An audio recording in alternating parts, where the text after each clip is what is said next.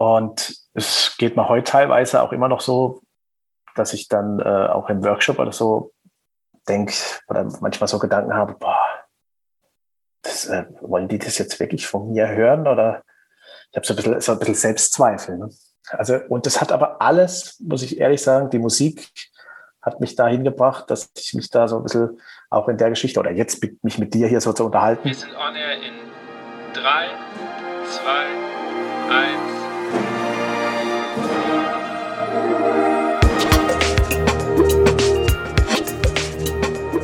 Herzlich willkommen bei On Air, dem Blasmusik-Podcast. Mein Name ist Andy Schreck und ich treffe mich mit Dirigenten, Komponisten, Musikern und Visionären aus der Welt der Blasmusik. Wir sprechen über Ansichten, neue Ideen, das Leben und natürlich Musik. Wunderschönen guten Morgen, wunderschönen guten Mittag oder auch einen schönen Abend. Schön, dass du da bist, dass du dir Zeit nimmst für diese Folge von On Air, dem Blasmusik Podcast. Bevor wir zu meinem Gast kommen, kommen wir kurz zum Supporter. Das ist wie immer Europas größter Hersteller für Blasinstrumente, nämlich Buffet Grampont. Buffet Grampont hat seinen Sitz unter anderem in Geretsried. Dort befindet sich ein riesiger Showroom mit zig Instrumenten zum Ausprobieren, unter anderem auch Tenorhörnern und bald auch eines der neuen Tenorhörnern, die zusammen mit meinem Gast entwickelt wurden. Ja, habe schon ein bisschen verraten, mein Gast ist Tenorist. Es handelt sich natürlich um Alexander Wurz. Das Gespräch, das wir führten, war schon im Juli. Das heißt, manche Termine sind vielleicht nicht mehr ganz aktuell, aber es sind viele, ja, ich will nicht sagen, ja doch, es war äh, sehr, sehr persönlich und es sind viele Dinge angesprochen worden, von denen ich jetzt gar nicht gedacht hätte, dass sie bei so einem sehr prominenten Menschen und sehr selbstsicher wirkenden Menschen überhaupt vorhanden sind. Nämlich Selbstzweifel. Wir reden über Selbstzweifeln, wie Musik aus dem schüchternen Alex den gemacht hat, der er heute ist, wie ein Schlagzeuger eigentlich zum Tenorhornstar wird und was Mucken mit Ego zu tun hat und warum er eigentlich immer nur gemuckt und Musik gemacht hat, weil er einfach Bock drauf hatte. Ich wünsche euch viel Spaß. Mein heutiger Gast gehört zu den Shootingstars der Blasmusikszene. Sein Tenorenspiel ist eng verbunden mit den Begriffen Musikalität, Virtuosität und Waghalsigkeit. Nicht nur, dass der gebürtige Baden-Württemberger mit seinem unverwechselbaren Sound die traditionelle Blasmusik prägt wie kein anderer, geht er immer wieder auf die Suche nach neuen musikalischen Herausforderungen. So ist schon eine Solo-CD mit symphonischem Blasorchester und eine sogar mit Salonorchester entstanden. Als Woodmaster 2020 wartet er noch auf den großen Einsatz. Dennoch wird ihm nicht langweilig, wenn er unter anderem die Social-Media-Kanäle mit seinem Tenor- und Bariton-Kalender bedient. Ich freue mich, dass er heute hier ist und sage herzlich willkommen, Alexander Wurz. Grüß dich, Andi. Ich bin sehr gespannt und freue mich, dass du mich eingeladen hast. Sehr gerne. Schön, dass wir einen Termin gefunden haben in deinem, deinem vollen Terminkalender. Ja, momentan geht's ja. Ne? ja, es läuft ja jetzt langsam wieder so ein bisschen an. Genau, läuft ja. Ja. Okay, dann fangen wir gleich mit der ersten Frage. Das ist ja so eine Standardfrage von mir. Ähm, welches Stück hast du dir als letztes bewusst angehört, bevor wir dieses äh, Interview jetzt machen? Ui, welches Stück? Okay, ähm, ich war ja jetzt die letzten Tage äh, sehr viel im Bus unterwegs, weil ich mit Ernst Hutter und der Irländer Musikanten war, in Ungarn und in Österreich. Und da hatte ich viel Zeit. Also wahrscheinlich habe ich bewusst deswegen da zum letzten Mal Musik gehört. Mhm. Und ich kann wahrscheinlich sogar sagen, was es ist. Ich habe nämlich tatsächlich gehört Peter Herbolzheimer Big Band and Bebop. Und das war eine CD, die ist irgendwann in den 80ern rausgekommen und die hatte ich früher immer. Weil ich äh, ursprünglich Schlagzeuger bin, hatte ich das immer ganz viel gehört. Mhm. Und die CD ist bei mir aber mittlerweile so verkratzt und so kaputt, dass ich die schon, schon lange nicht mehr hören konnte. Und dann habe ich mich jetzt einfach mal so einen Bus auf die Suche gemacht in Spotify und es ist tatsächlich drin. Und dann habe ich das mit Genuss mal wieder gehört. Ja, ja geil. Also tolle Platte. Ähm, habe ich früher auch als, als äh, Jugendlicher, als ich in der Big Band angefangen habe, wurde mir so ein ganzer Stapel immer gegeben mit, mit Herbolzheimer Platten, äh, Bebop, Fatman Boogie und wie sie alle heißen. Genau. Ähm, ja, ja, geile Platte. Okay. Ähm, bevor wir zu, zum, oder wobei, vielleicht, vielleicht passt das ja so ein bisschen jetzt dazu, dass du gerade auf Tour warst. Du bist ja vor einem halben Jahr, glaube ich, wenn ich das richtig recherchiert habe. Ich habe dir damals geschrieben, aber ich bin mir nicht mehr ganz sicher. Halbes Jahr ist es ja, du bist Papa geworden, gell? Genau, im ja. Januar, 27. Genau. Januar. Ja, also herzlichen Glückwunsch nochmal jetzt live von mir dazu. Dankeschön. Wie hat sich dein Leben vielleicht seitdem geändert? Also ich, man sagt das ja immer so schön und ich habe dann auch immer, als, als ich Papa geworden bin, gedacht, ja, ja, das wird schon nicht alles so schlimm irgendwie, aber es ändert sich doch irgendwie alles. Ja, also es ändert sich natürlich alles komplett. Äh, komischerweise, also mir wurde das auch ganz oft äh, so gesagt. Aber ich habe es überhaupt nicht so als die riesen, riesen Veränderung empfunden weil man ja in alles irgendwie so reinwächst. Mhm. Also man wächst ja dann mit. Aber ich habe eine Veränderung bisher so festgestellt, die ich viel schöner und vielleicht interessanter finde. So mein eigenes Verhalten in gewissen Situationen. Mhm. Also ich erwische mich tatsächlich dabei, so zum Beispiel auf der Autobahn oder irgendwas. Dann denke ich, ach komm, ich bleibe bei 100 oder bei 120 mhm. und fahre nicht schneller. Und irgendwie so hat man immer so das Gefühl, dass man jetzt immer so für sich selbst äh, allein verantwortlich ist, sondern es ist noch irgendwas da. Äh, man wird gebraucht und ja.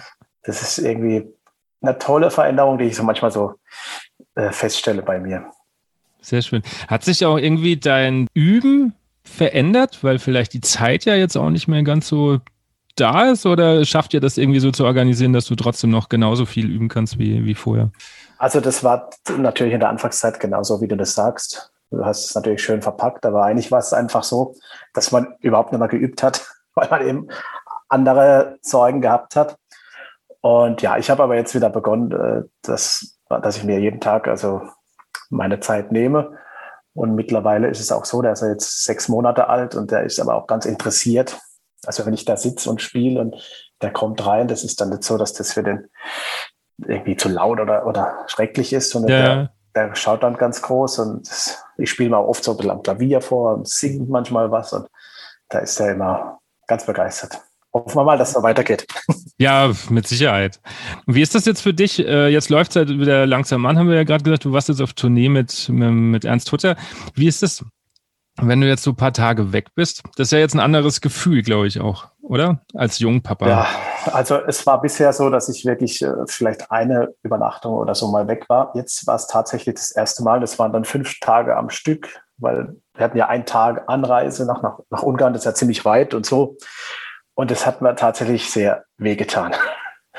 Und ich habe schon Tage vorher so, oh nee, jetzt muss ich da gehen und äh, das hat mir also wirklich jetzt sehr belastet, aber ich muss sagen, oder ich unterhalte mich da oft ganz äh, oft mit dem Stefan Hutter drüber. Mhm. Wir sind ja so ungefähr zeitgleich Vater geworden. Und ja, das ist einfach, wir hatten ja das Glück durch diese Pandemie, muss man jetzt so blöderweise sagen, dass wir so viel zu Hause waren und wir haben wahrscheinlich mehr Zeit verbracht mit dem Kind oder den Kindern, er hat ja Zwillinge, äh, wie jeder andere das vielleicht äh, hätte können. Und deswegen müssen wir da auch ein bisschen zufrieden sein. Ja, jetzt habe ich halt einfach so immer mal dieses äh, im, im, im WhatsApp, dieses FaceTime gemacht und es hat aber noch nicht so funktioniert, weil der sieht mich da noch nicht so wirklich. Ja, aber, ja. aber es ist interessant, aber wenn er mich hört, mhm. dann habe ich irgend so ein komischer Witz gemacht, den ich sonst immer mache. Und dann lächelt er. Es war dann ein bisschen komisch, weil man gemerkt hat, dass er mich erkennt, aber mich nicht gesehen hat. Ne? Mhm. Aber es hat funktioniert, ja. Okay, sehr schön.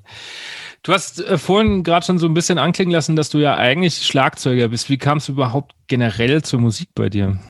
Ui, ja, das ist eine lange Geschichte. Wir haben Zeit. Ja, also grundsätzlich äh, bin ich in einer sehr musikalischen Familie aufgewachsen. Also mein Vater selber hat so die typische Musikvereinskarriere gemacht, also begonnen mit Trompete und dann wurde irgendwann eine Tuba gebraucht, dann hat er umgelernt, Bassschlüssel auf Tuba. Am Schluss oder später war er dann äh, am Bariton gesessen. Jetzt spielt er nicht mehr aktiv, aber zu Hause spielt er noch so ein bisschen. Und ja, mein Bruder, äh, eine Bruder hat Posaune gespielt. Ich habe ja zwei Brüder, der andere hat Gitarre gespielt. Und mein Onkel, der damals, als ich jung war, noch auch mit uns im Haus mit dem Opa und allen zusammen gewohnt hat, der hat auch Gitarre gespielt und hat auch in einer Band gespielt. Und die hatten den Proberaum dieser Band auch bei uns zu Hause. Und da stand also immer ein Schlagzeug auch drin. Und mir wurde erzählt, ich kann mich da selber gar nicht mehr so erinnern, dass ich schon so als ein, eineinhalbjähriger, also ich konnte noch nicht reden, ich, ich war immer fixiert auf diesen Raum und ich wollte immer an dieses Schlagzeug und da irgendwie drauf rumschlagen. Ja, und so hat sich das dann eigentlich immer wieder. Musikinstrumente waren für mich grundsätzlich immer, ich weiß nicht warum, eine Riesenfaszination. Vielleicht auch deswegen, dass das bei uns zu Hause immer rumlag. Also wenn bei uns auch jemand geübt hat, wenn mein Vater mal sich wirklich hingesetzt hat, hat geübt, dann bin ich egal von wo angerennt kommen und habe mich da zugesetzt und habe da stundenlang zugehört. Oder mein Onkel, der da an der Gitarre saß und irgendwas gesungen hat. Und ja, ich war da immer fasziniert und war immer da, wenn wir früher im Urlaub waren oder irgendwas und es war irgendwo ein Musikgeschäft, dann habe ich, da war das die größte Freude für mich, wenn mein Vater mit mir da rein ist und ich mir das anschauen konnte. Musik war für mich immer oder gerade Instrumente und so immer eine große Faszination. Ja, und äh, später dann auch so im heimischen Musikverein, wenn es dann Auftritt gab, saß ich immer hinten beim Schlagzeuger und habe mir das immer angeschaut. Und dann war eben so der erste Wunsch als Kind, so, ja, ich möchte auch Schlagzeug lernen. Das habe ich dann auch begonnen, so in der musikalischen Früherziehung, wie man das da so macht. Und tatsächlich war dann irgendwann mal, kann ich mich noch total äh, dran erinnern, an Weihnachten hat mein Vater so, so, so ein Tom, so ein Tom-Tom auf den Tisch gestellt und so, oh, das ist das Geschenk. Ne? Und ich war so begeistert, boah, ein, ein Tom. Und als ich dann so begeistert war, habe ich gesagt, ja, jetzt lauf mal noch da nach hinten. Und dann stand da ein ganzes Schlagzeug. Ne? Hätte, hätte ja keinen Sinn gemacht. Nee. Ja, und dann ging das eigentlich los und ich war da richtig eifrig dabei. Also zu mir musste man nie sagen, äh, heute Abend ist Musikprobe oder so. Ich war eher schon eine halbe Stunde vorher da. Und es war mir einfach immer total wichtig, irgendwann, das war aber dann viel später, da war ich dann auch so im Musikverein, sagen wir mal, der, der Hauptdrummer, wenn man es so sehen will. Äh, irgendwann, da, da, ich immer zu Hause auch auf Blechblasinstrumenten gespielt habe, kam irgendwie, habe ich irgendwie was verspürt, dass ich das auch gern mal noch äh, richtig lernen wollte. Und ja, ich habe also wie gesagt immer Töne rausbekommen, gerade jetzt, weil mein Vater ja auch das Bariton zu Hause hatte, da habe ich immer drauf rumgespielt. Und dann hatte ich irgendwann mal so eine alte Stegmann-Schule, ich weiß nicht, ob ihr kennst. Ja, klar. Ja, so, so ein ganz altes Ding da gefunden und dann habe ich mir das mal so genau angeguckt. Alles klar, also dieser Ton, den drücke ich jetzt 1, 3, 1, 2 und auf jeden Fall war es dann so, dass ich später wirklich alles super spielen konnte, habe dann bei der Jugendkapelle mitgespielt und nur ich habe keine Noten gekannt. Also ich wusste zwar, das ist das C, ja, und so, aber ich, wenn du mir jetzt auf Anhieb äh, den Ton, ah, was ist das mit noch einem Kreuz davor? Ach Gott, da musste ich erstmal rumrechnen. Mhm. Also ich konnte dann alles spielen, nur mit den Tönen hat es so ein bisschen gehapert, weil ich mir das einfach so ein bisschen selbst beigebracht ja, ja. habe. Bei der Posaune war es dann sehr ähnlich, das habe ich mir dann abgeleitet vom Tenorhorn und habe dann einfach immer, okay, Griff 1, 2, ah, das ist vierter Zug und habe mir das dann so äh, auch angeeignet. Das Witzige war dann, wenn man vielleicht ein bisschen springt, später im, im Studium bei meinem Professor, dann habe ich dem Dinge vorgespielt auf der Posaune und was ich nicht wusste, dass es ja Hilfszüge gibt. Ja, ja. Jetzt zum Beispiel das G, was man im, im zweiten oben nimmt, habe ich dann auch im vierten, wie man es unten nimmt. Ich, ich, wusste das nicht, weil ich, weil ich mir das eben so selbst angeeignet habe. Und da hat er irgendwann gesagt, das ist unglaublich, du spielst eigentlich alles richtig, aber du ziehst eine Scheiße zusammen. ja, und, und dann habe ich da also wieder viel, also es wäre auch nicht schlecht gewesen, wenn, wenn man jemand gehabt hätte, der, dem, der das einem so ein bisschen zeigt. Aber anfangs habe ich mir das alles so ein bisschen selbst angeeignet. Okay, also quasi autodidaktisch. Genau, kann man schon so sagen. Und ja, so hat es dann eben seinen Lauf genommen. Das war also für mich immer Musik und Instrumente so total faszinierend. Und dann war ich im Musikverein und wir hatten dann damals einen ganz engagierten Dirigenten, der war auch bei der Militärmusik. Und der hat dann damals schon immer gesagt, Mensch, wenn du mal so weit bist, damals gab es ja noch einen Wehrdienst und du kommst zu uns, du spielst bei uns vor. Ja, das, so, das war dann so immer mein Ziel und äh, so hat es eigentlich alles begonnen. Das, das heißt, du hast bis zu deinem Studium auch keinen, keinen Lehrer gehabt? Ich habe dann irgendwann tatsächlich bei dem Dirigent äh, der, der war aber Hornist, also Waldhornist, der hat mich dann so ein bisschen unterrichtet, aber so ein, also richtiger professioneller Unterricht habe ich dann erst bekommen, eigentlich dann dem Studium. Ja, und ich war aber immer auch schon, wenn, wenn meine Kollegen früher auf dem Fußballplatz waren, ich war zu Hause gesessen und habe geübt. Aber nicht, weil irgendwer sagt, wenn du jetzt nicht übst, sondern das hat mich einfach immer interessiert. Und das war, glaube ich, sehr viel wert. Auch so, ich habe eben, wie eben schon gesagt, mit der Peter Herbolzheimer CD oder so, ich war das vielleicht auch gewöhnt vom Schlagzeug. Wenn wir früher geprobt haben und es war Probenwochenende, dann sind ja alle hier in die Satzproben und irgendwas. Und ich bin den ganzen Tag hier mit dem Kopfhörer rumgerannt und habe mir diese Stücke oder die Titel angehört. Und das konnte ich immer ganz gut. Also was abhören. Und das fand ich später dann auch immer interessant, wenn ich äh, irgendwas bläserisch total toll fand, mir das einfach, wie phrasiert er, wie hört es, wie, wie, äh, wie spielt er das, ne? spielt er das gerade, macht er vielleicht Vibrato oder irgendwas. Und das habe ich dann immer schon probiert zu kopieren. Und das konnte ich komischerweise immer ganz gut. Würdest, würdest du sagen, du warst schon immer ein guter Über im, im, im Sinne von, du weißt, wie man übt, oder hast du halt einfach gemacht, weil es dich interessiert hat? Ich denke, ich habe eher immer gemacht und habe so ein bisschen auch immer auf mein Bauchgefühl gehört. Ich bin ja grundsätzlich, ganz ehrlich gesagt, auch kein, kein Übetier gewesen, wie so mancher, der sich fünf Stunden, ich bin eigentlich grundsätzlich eher faul. äh, kann ich schon so bezeichnen. Also, und, aber wenn mich was interessiert oder wenn ich was möchte, dann kann ich mich da schon festbeißen und kann, das, das kann ich schon. Aber grundsätzlich bin ich jetzt nicht einer, der sich stundenlang in die Überkabine setzt. Ich brauche also auch immer ein Ziel. Das ist total wichtig für mich, wenn ich weiß, ich habe jetzt irgendwie einen Soloauftritt oder irgendwas und dann, dann kann ich da irgendwo hinarbeiten, dann funktioniert das super. Das war nämlich jetzt für mich auch in dieser Zeit, in dieser Lockdown-Zeit schwierig. Da musste ich mich schon sehr motivieren, dass ich überhaupt was tue. Mhm. Ja. Wenn man den Namen Alexander Wurz in der Blasmusikszene erwähnt, haben viele gleich irgendwie das Bild von dem Tenorist im Kopf, der sehr hoch spielen kann. Also so Höhe und Alexander Wurz geht ja schon so ein bisschen auch mit ein, würde ich jetzt mal so behaupten. War das so eine Sache, die dir schon immer leichter gefallen ist? Oder hast du dir die hart erarbeiten müssen? Äh, es, ich konnte komischerweise immer hoch spielen. Mhm. Also ich konnte, wenn ich damals schon als junger Kerl habe ich das Instrument nehmen können und konnte gern F3 das musste mir also niemand erklären oder ich musste da auch nicht hinsitzen und musste mir irgendeine Theorie. Das ging komischerweise, aber was nicht ging, ich konnte das nicht anwenden. Weil das muss man ja auch lernen. Das war dann zum Beispiel so anfangs auch im Musikverein oder im Bezirksorchester, wo man das so gespielt hat. Dann habe ich das versucht und dann hat es nicht funktioniert, weil ich dann vielleicht aufgeregt war oder irgendwas. Also ich musste lernen, das anwenden zu können. Auch dann die Luft zu geben und es dann auch so zu machen. Und ja, das lernt man dann auch so ganz viel beim, wie wir es immer so schön sagen, unter Musikanten beim Mucken, ne, wo, wo man dann wirklich auch manchmal Spiel, spielen kann, was man will. Und da konnte ich mir das gut aneignen und ja, dann war es halt eben so, dass es dann, wenn diese Parts kamen, ich meine, ich war ja auch jahrelang damit geplagt, sage ich jetzt im Nachhinein, mit dieser Gemse in den Bergen.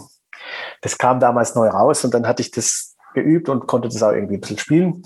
Und dann hieß es immer, ah, das, das musst du spielen. Und irgendwann war es halt so, dass das da, immer verlangt wird. Ne? Und dann kriegt man da vielleicht, ich weiß es nicht, ob es deswegen ist, so ein Stempel.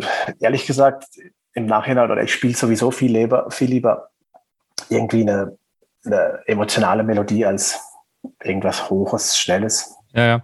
Also ich, ich hatte mir das eher als Frage auch aufnotiert, weil du hast jetzt, glaube ich, erst vor ein paar Wochen so einen Post gemacht, wo du so einen Ausschnitt ähm, gepostet hast. Ich glaube auch mit der Gemse, wo du noch so drüber geschrieben hast, so sinngemäß. Damit wurde ich früher geplagt irgendwie. Echt? Ja, ja. Hast Warte. du oder es war ein anderes Solostück auf jeden Fall. Also ich dachte, es wäre die Gemse gewesen. Ich hatte es nicht nee. Es war, das war der Ernst im Alkohol, war das, glaube ich.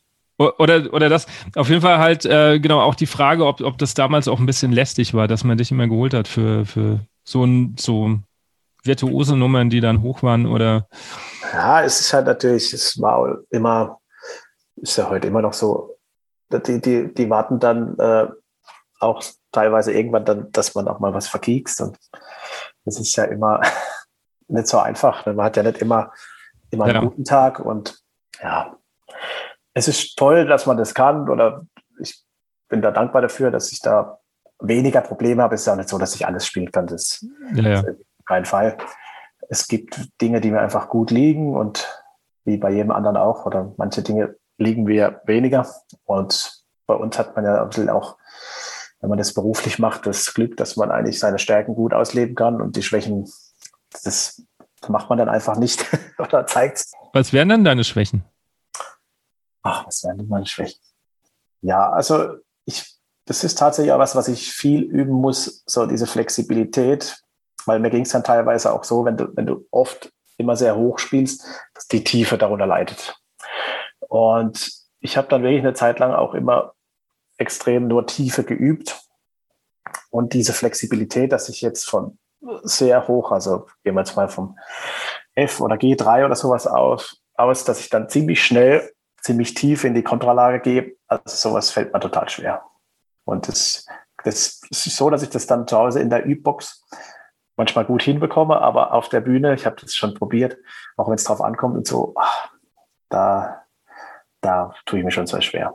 Also wie gesagt, es, ist nicht immer so, dass, dass äh, hier jeder alles kann oder so. Jeder hat seine Stärken und das ist zumindest eine große Schwäche, die ich auch gerne könne, können äh, wollte und daran arbeite. Wenn es mir gelingt, dann gebe ich dir Bescheid. Okay, du hast ja noch etliche Jahre vor dir, also du hast ja, ja noch naja, genug, du hast genug Zeit, das noch ähm, so in den Griff zu kriegen, dass es auch auf der Bühne gut funktioniert. Du hast gesagt, du hast viel gehört, früher und wahrscheinlich heute auch immer noch. Was waren so deine Vorbilder damals? Ja gut, also damals, äh, es ist ja immer so Zeiten, die man da hat, was mich natürlich da total inspiriert hat und äh, wer da ganz vorne dabei war, das war natürlich auf meinem Instrument, war der Steven Mead. Und heute äh, bin ich ja dankbar, dass ich aber was mit ihm machen durfte und mit ihm spielen durfte. Und damals war einfach, da gab es ja Play-Along-Hefte, da gab es Solo-CDs, sämtliche Dinge und das war ja nicht so wie heute, dass es das im Übermaß gab. Ja, und von dem habe ich mir also dann ganz viel abgehört, zum Beispiel auch der Lippentriller. Ich hatte sowas vorher noch nie gehört. Und dann dachte ich, als ich das gehört habe, boah, was, was war das jetzt? Ne? Und dann habe ich das direkt probiert und habe hier mit dem Ventil so irgendwie, und da habe ich schon gemerkt, ah, das, das ist nicht, ne, das ist irgendwie anders. Und dann hat mir das wiederum irgendjemand anders erzählt, ja, das, die, das ist so ein Lippentriller und ganz schnelle Bindungen.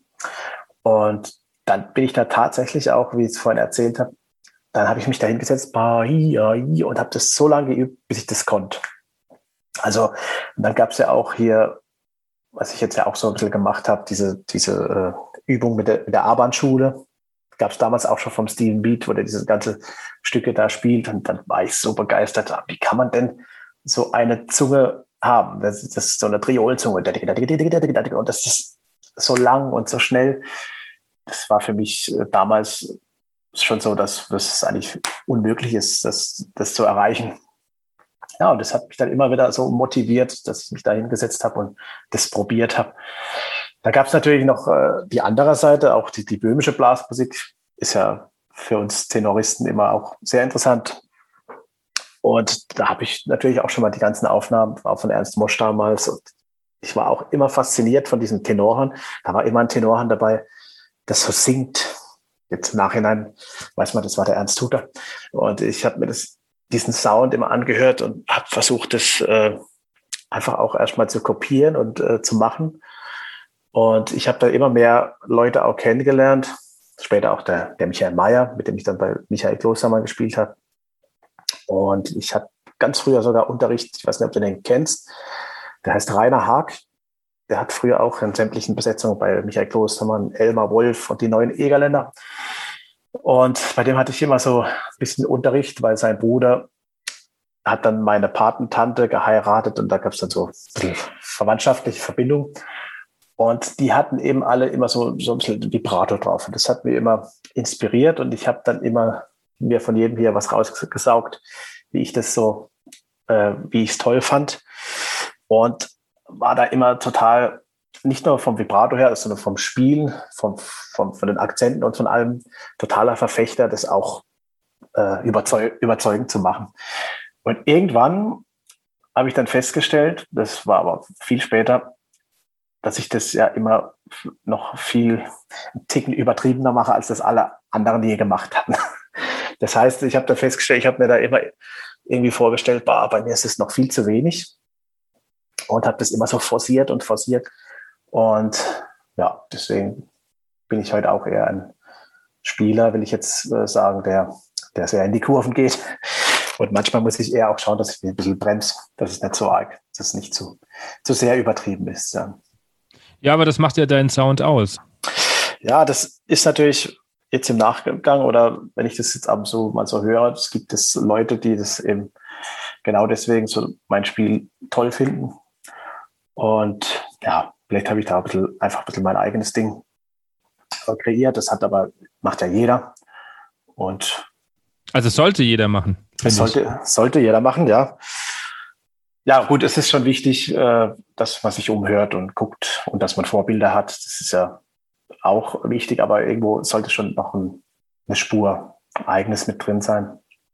Also vor allen Dingen, wenn man als Profimusiker selbstständig raustritt, dann sollte man seine eigene Note auf jeden Fall drin haben. Genau. Profitierst du davon, dass du Schlagzeug als Anfangsinstrument äh, gelernt hast? Also ich würde sagen, ja. Also gerade alles so, was, was rhythmische Dinge, was Groove angeht. Oder eben, ich habe mich gerade als Schlagzeuger immer sehr viel eben für Jazz.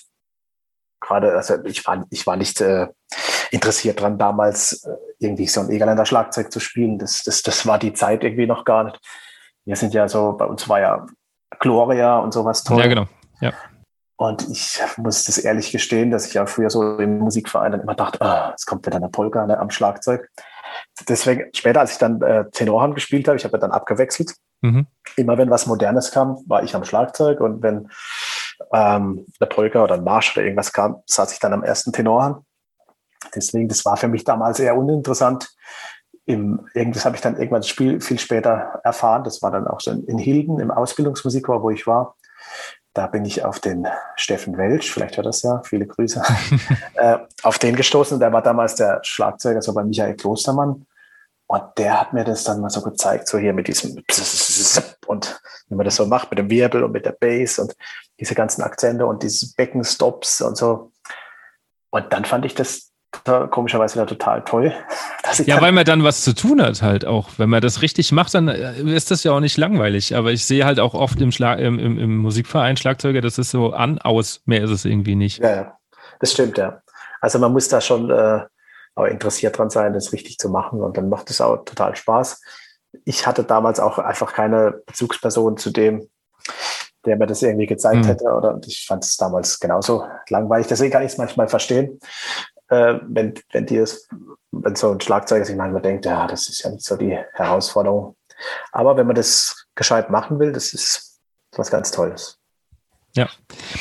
War für dich irgendwann mal im Raum gestanden, ähm, wenn du in die Profi professionelle Schiene gehst, als Schlagzeuger das zu machen? Oder wann kam die Entscheidung zu sagen, nee, Tenorhorn ist für mich das Instrument?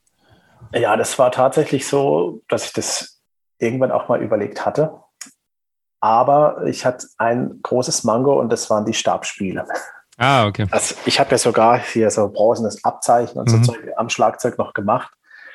Und da war das für mich auch schon immer so dieser Tonleitern am Glockenspiel und das war immer, das war mir einfach, mir hat das keinen Spaß gemacht und ich, ich wurde da auch nicht dran ausgebildet. Das heißt, habe ich mir da immer so auch so ein bisschen aneignen müssen. Und das war dann für später auch relativ klar. Also wenn man Schlagzeug studiert, ist es ja ganz wichtig. Und äh, ich hätte da wahrscheinlich auch keine, also ich hätte da erstmal kein äh, Land sehen können. Da hätte ich mich wirklich total einarbeiten müssen. Aber ich, ich kann es nicht beschreiben, warum diese, ich habe ja dann wirklich auch irgendwann ganz aufgehört mit Schlagzeugspielen. Heutzutage ist es so, das heißt ich mal ab und zu so mit meinem Kollegen Oswald Windrich, der, der hat so eine Band und an Fasching oder Karneval gibt es ja so ein so ein kleiner Auftritt, da spiele ich dann da wieder und dann merke ich, ah, oh, es macht mir wieder total Spaß. Die Motorik und so ist natürlich sehr lahm. Das würde wieder kommen, wenn ich das öfters mache. Also, ja, also das war einfach der Grund. Stabspiele und so, das, das wäre einfach nicht mein Ding gewesen oder war nicht mein Ding und deswegen wurde es mir habe ich es mir nicht ausbilden lassen, vielleicht auch. Und es hat einfach gefehlt. Aber ich weiß nicht, warum es mich hat, mich hat äh, das, das Blasen des Instruments irgendwie noch ein bisschen mehr fasziniert dann später. Aber für dich war eigentlich immer klar, auch durch die Aussage vielleicht von deinem Dirigent, ich will das beruflich machen. Ähm, du weißt nicht, ob das so klar war. Also für mich war immer klar, dass Musik eigentlich so das Wichtigste ist, was es für mich gibt. Und es war vielleicht immer so ein bisschen in Etappen. Natürlich hat dann der Dirigent irgendwas gesagt, du kommst zu uns äh, zum Musikchor und spielst davor. Und dann war ich da und habe mir das angeschaut. Dann wusste ich ja diese Option, da nach Hilden in das Ausbildungsmusiker zu gehen, auf der Robert Schumann Hochschule zu studieren. Und dann war das mein nächstes Ziel. Ah, jetzt muss ich da erstmal vorspielen, schaffe ich das und so. Und ja, und so ging das eigentlich immer seinen Weg. Und mein eigentliches Ziel anfangs war dann so, ja, vielleicht in diesem Orchester dann zu bleiben in Karlsruhe und Berufssoldat zu werden. Also es war immer meine Vorstellung im Studium. Aber das ist dann, ja, ich war schon immer, oder mir war die Vielseitigkeit immer schon sehr wichtig und die hat mich damals eigentlich auch schon ein bisschen gelebt. Und dann entwickeln sich ja immer wieder neue Dinge und also ich hätte nie, bin ja auch ganz ehrlich, ich hätte nie gedacht, dass ich äh, irgendwann mal das tue, was ich jetzt gerade so tue. Okay. Ist diese Vielseitigkeit auch der Grund, warum du von der Bundeswehr dann weg bist? Ja, also bestimmt. Denn äh, natürlich war es dann irgendwie, ich habe ja dann am Schluss auch bei der Bundeswehr, da war ich schon bei Ernst Hutter und dann habe ich ja auch äh, viele Dinge gemacht. Ich habe äh, war im Tuba Euphonium Ensemble, ich habe Posaunenquartett gespielt, habe äh, sogar mal ein bisschen Musical gespielt und solche Dinge. Und es hat mir einfach immer schon alles interessiert und ich war natürlich schon immer sehr, wie will man sagen, äh, begrenzt durch den Dienst, weil man immer wieder Dienst hatte. Und ich war dann auch teilweise immer ein bisschen im Clinch mit dem Chef, weil ich natürlich, ich brauchte oft frei. Und ich teilweise bekommt man auch nicht frei der Gerechtigkeit halber, also den, den Kollegen gegenüber. Ja, das, ja. Ist, das ist nun mal so. Aber es gibt halt auch Kollegen, die nebenher gar nichts tun. Und ich war auch im Musiker, also ich war immer in jedem Programm stand ich als Solist vorne, ob mit Tenoren, Euphonium oder Posaune. Ich musste da immer irgendwie was tun. Ja, und dann, es, es war eine total tolle Zeit. Es war für mich eine prägende Zeit. Ich habe sehr viel nette und tolle Menschen kennengelernt, die auch wichtig waren für, für meinen Werdegang, dass, äh, dass ich das jetzt machen kann, was ich mache. Aber später war es, war es mir einfach zu, ja, vielleicht auch ein bisschen zu eintönig. Okay. Hast du vielleicht letztes Jahr im Lockdown oder jetzt auch Anfang des Jahres vielleicht mal an die Zeit zurückgedacht und hast dir überlegt, ah, jetzt wäre es vielleicht ganz cool, wenn ich ähm, noch in dem Orchester säße? Ähm, ehrlich gesagt nicht. ähm, ja, also ich, äh, das war natürlich jetzt eine blöde Zeit, so muss man sagen. Ich habe aber tatsächlich auch noch ein zweites Standbein, das ich mir jetzt so in den letzten Jahren aufgebaut habe.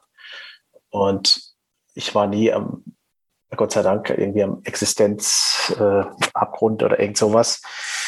Und ja, von dem her konnte ich diese Zeit jetzt, es ging für mich gut durch, einigermaßen. Natürlich nicht so, wie, wie es sein soll.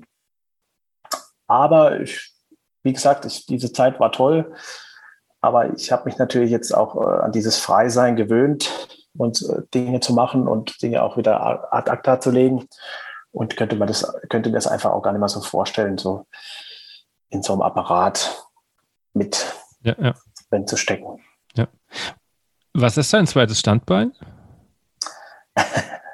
ja, also das sind grob gesagt Immobilien. Okay.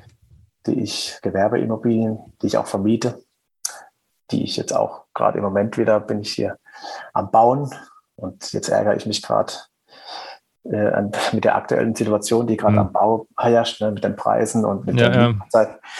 Ja. ja, und bin da praktisch äh, als, also ich vermiete diese Objekte. Ah ja, okay. Ja gut, das ist natürlich ähm, gutes Standbein, würde ich mal so behaupten. Ja. Auf jeden Fall. Wie würdest du rückblickend deine Studienjahre dann beschreiben, so bei der Bundeswehr? Also was war vielleicht so, so eine Sache, wo du sagst, okay, das, da habe ich nochmal viel gelernt oder den Ratschlag fand ich gut oder das hätte ich vielleicht gar nicht gebraucht?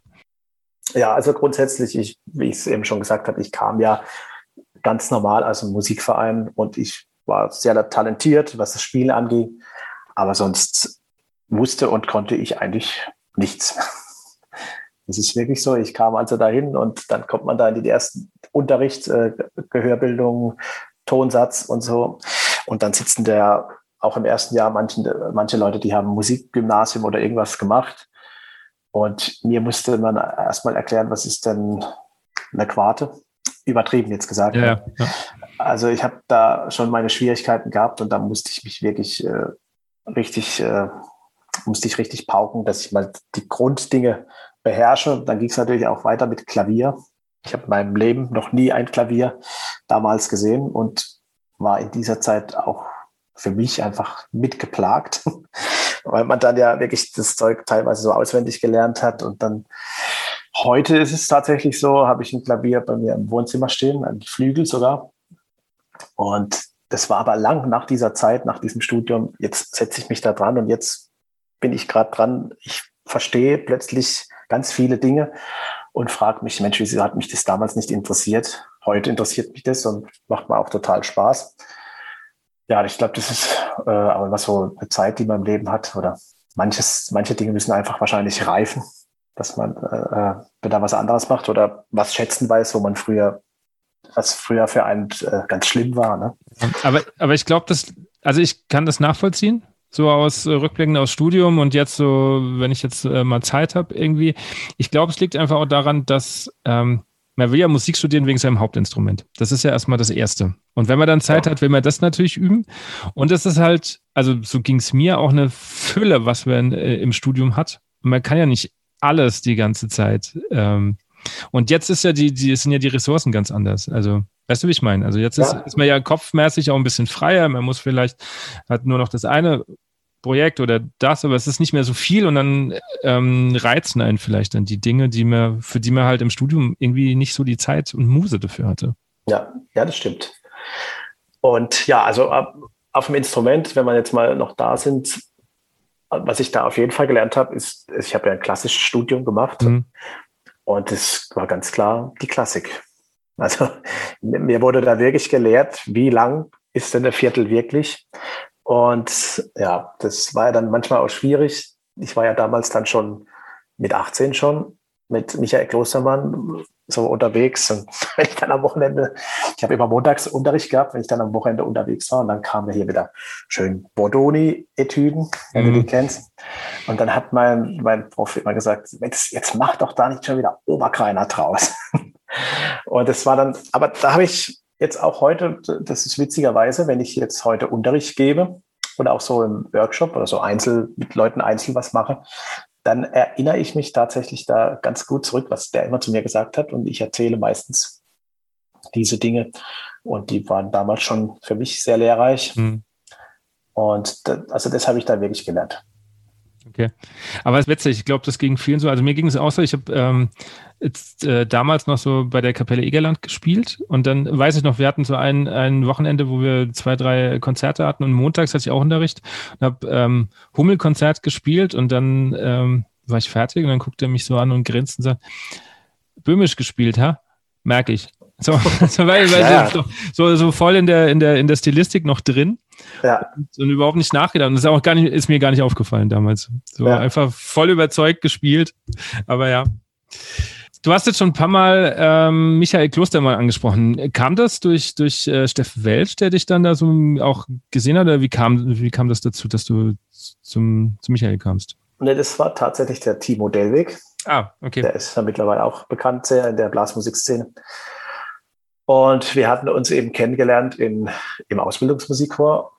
Und dann ist es ja dort auch immer schon so gewesen, dann nach Dienstschluss hat man schon gemerkt, okay, wem die, die böhmischen Typen und die, die und da hat sich da alles so, hat man Musik einfach zusammen gemacht und natürlich auch gefeiert und so weiter.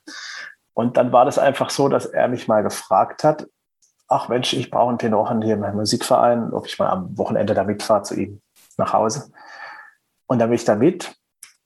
Und dann war es tatsächlich so, dass ich fast jedes Wochenende mit ihm mitgefahren bin und seine, seine Mutter hat schon immer gesagt, ach, unser Ziehkind. Ne? Weil ich, ich, ich war fast nur noch dort und der Timo, der hat ja auch damals schon beim Michael Klostermann gespielt. Und irgendwann hat er gesagt, ach, jetzt, jetzt fahren wir da mal hoch, Schloss Down, wo der wohnt. Da muss er was abholen und so. Nimmt mich da jetzt einfach mal mit. Und dann haben wir da bei dem geklingelt. Und für mich war das damals natürlich was Besonderes. Ich habe äh, ich, kannte die Literatur schon vom Musikverein und ah, jetzt bin ich da mal. Ne? Und dann hat er mich auch äh, eingeladen damals mal bei diesem Musikverein Schloss Down, den auch der Michael Klostermann äh, geleitet hat, da mitzuspielen. Und ich glaube, er war begeistert von dem, was ich tue, was ich spiele. Und dann war ich da mit an Bord und es war wirklich total toll, dass ich eigentlich so in diesen jungen Jahren schon in so ein Orchester da reinschnuppern konnte und da habe ich natürlich schon sehr viel mitgenommen, was die Stilistik angeht, das Zusammenspiel, auch, auch ich habe damals das erste Mal das Gefühl gehabt, boah, jetzt, jetzt habe ich irgendwie jetzt eine Viertel oder irgendwas so ein bisschen verzögert und alle haben das mitgemacht. So, ne? Also es wurde so gleich phrasiert und das kannte ich bis dahin nicht. Und das war wirklich schon sehr toll. Und damals waren ja auch noch, also das war alles so 2005, muss man jetzt schon sagen, damals, wenn man das hört, meint man so in unserem ja, Alter, ja, das, das war erst. Ne? Ja, ist aber, verrückt. Ja. Aber äh, da waren ja noch diese Fernsehsendungen, also wir waren mhm. ja da dann Marianne und Michael, was gab es da so, Wernes Grüner, Musikantenschenke und fröhlicher Alter. Also das war noch ganz viel, was es heute ja gar nicht mehr gibt, was diese ganze Sendung auch nicht mehr gibt. Und das war total toll, da unterwegs zu sein. Und dann hat man wieder zu Hause angerufen, ah, am Sonntag um Ding, da komme ich im Fernsehen. Ne? Und das war also schon, schon mhm. toll, ja.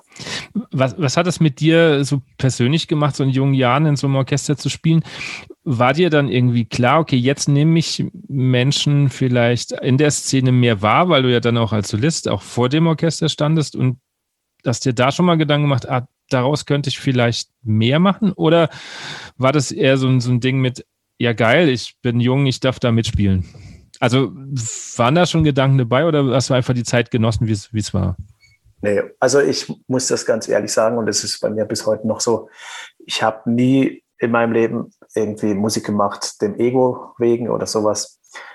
Es hat mich einfach immer nur interessiert und damals war das für mich einfach oh, geil. Und dann, du weißt ja, man ist 18, 19 Jahre alt und mich haben damals auch äh, Frauen in der Hinsicht äh, nie interessiert, dass ich jetzt irgendwie eine längere Beziehung oder sowas will, weil ich dachte, das habe ich gar keine Zeit dafür. Für mich war das viel wichtiger, unterwegs zu sein, Musik zu machen. Und das, das war einfach, das war so eine schöne Zeit. Man war so frei, so und äh, hat dann, ich habe dann später gemerkt, dass das, was du jetzt gesagt hast, das habe ich erst viel später gemerkt, wo ich dann eben schon auch bei den Egerländer, Egerländern dann war, dass mich dann schon so viele kannten und ah ja, das ist ja der und so. Und dann habe ich das später erst gemerkt, dass mir das eigentlich viel gebracht hat, dass ich damals so, so unterwegs war oder egal, wo ich dann mitgemacht habe. Ich habe ähm, fast überall gespielt. Bei Uwe Sauter und den Böhmerwäldern. Da war immer Live-Übertragung, das äh, Hafenkonzert. Mhm. Morgen, morgens um sieben wurde da live übertragen und ich musste da dann geben sie in den Bergen und so Zeug spielen. Und dann, was gab's? Guido Hellen und mhm. Und überall, wo ich halt war, ich weiß gar nicht, ob es dann irgendwie so war, dass ich interessiert war, da immer vorne hinzustehen und ein Solo zu spielen, weil dann hieß es immer, ja, du, du machst Solo, na klar. Und später, wie gesagt, habe ich dann gemerkt, dass, dass mir das dann eigentlich schon viel gebracht hat, weil ich dann eigentlich schon relativ in dieser Szene mhm. be bekannt war. Genau. Was ja. Bin ich jetzt abgedriftet oder was war Nö. jetzt eigentlich die eigentliche Ja, ja ob, was das mit dir gemacht hat und ob dir klar war, dass, dass, dass daraus mehr werden könnte. Aber das war ja die Frage schon. Das, ja, das war mir eigentlich so nicht klar. Aber ich kann bestimmt behaupten, dass die Musik im Allgemeinen aus mir was gemacht hat. Ich war nämlich grundsätzlich, das bin ich ganz ehrlich, ein sehr äh, schüchterner Typ. Und immer so, auch so als Kind war ich, ich konnte nicht beim, beim Metzger irgendwas bestellen, wenn sie gesagt, ja, bestell du mal. Oder ich habe mich immer versteckt hinter dem Papa, hinter dem Fuß oder irgendwas.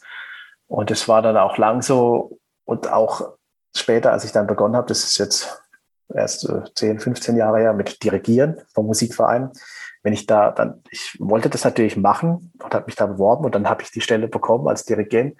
Und dann stand ich da zum ersten Mal in so einer Probe und dann, oh, ich war so aufgeregt, ne, dass ich von Leuten irgendwas reden muss. Das war für mich undenkbar. Und das Gute war aber, ich konnte mich da so ein bisschen in die Musik flüchten. Weißt du, du erklärst ja und jetzt das Breite und so. Und dann ist mir das irgendwann gut gelungen. Und dann ging es ja jetzt weiter, dass dann irgendwann, dass man solche Workshops macht. Und dann habe ich gemerkt, ach, das ist aber jetzt, da probt man ja nicht nur, sondern da muss man ja referieren. Das war also dann eine große Herausforderung auch für mich. Und es geht mir heute teilweise auch immer noch so, dass ich dann äh, auch im Workshop oder so denke oder manchmal so Gedanken habe, boah, das, äh, wollen die das jetzt wirklich von mir hören? Oder ich habe so ein bisschen, so ein bisschen Selbstzweifel. Ne? Also, und das hat aber alles, muss ich ehrlich sagen, die Musik hat mich dahin gebracht, dass ich mich da so ein bisschen auch in der Geschichte oder jetzt mich mit dir hier so zu unterhalten. Äh, ich bin jetzt nicht der Wortgewandteste, ich weiß es, das hört man vielleicht auch manchmal. Nee, aber so, das, das sind so Dinge, das hätte ich mir vor 10, 15 Jahren, das hätte ich nicht gekonnt. Dann wäre ich jetzt hier gesessen und hätte größtenteils geschwiegen, weil mir das einfach so äh, schwer gefallen ist. Und das hat, also dieses ganze, diese Entwicklung für mich als Mensch hat für mich die Musik gemacht und das, da bin ich total dankbar, muss ich sagen, dass, dass ich diese, dass ich das machen darf, diese Musik.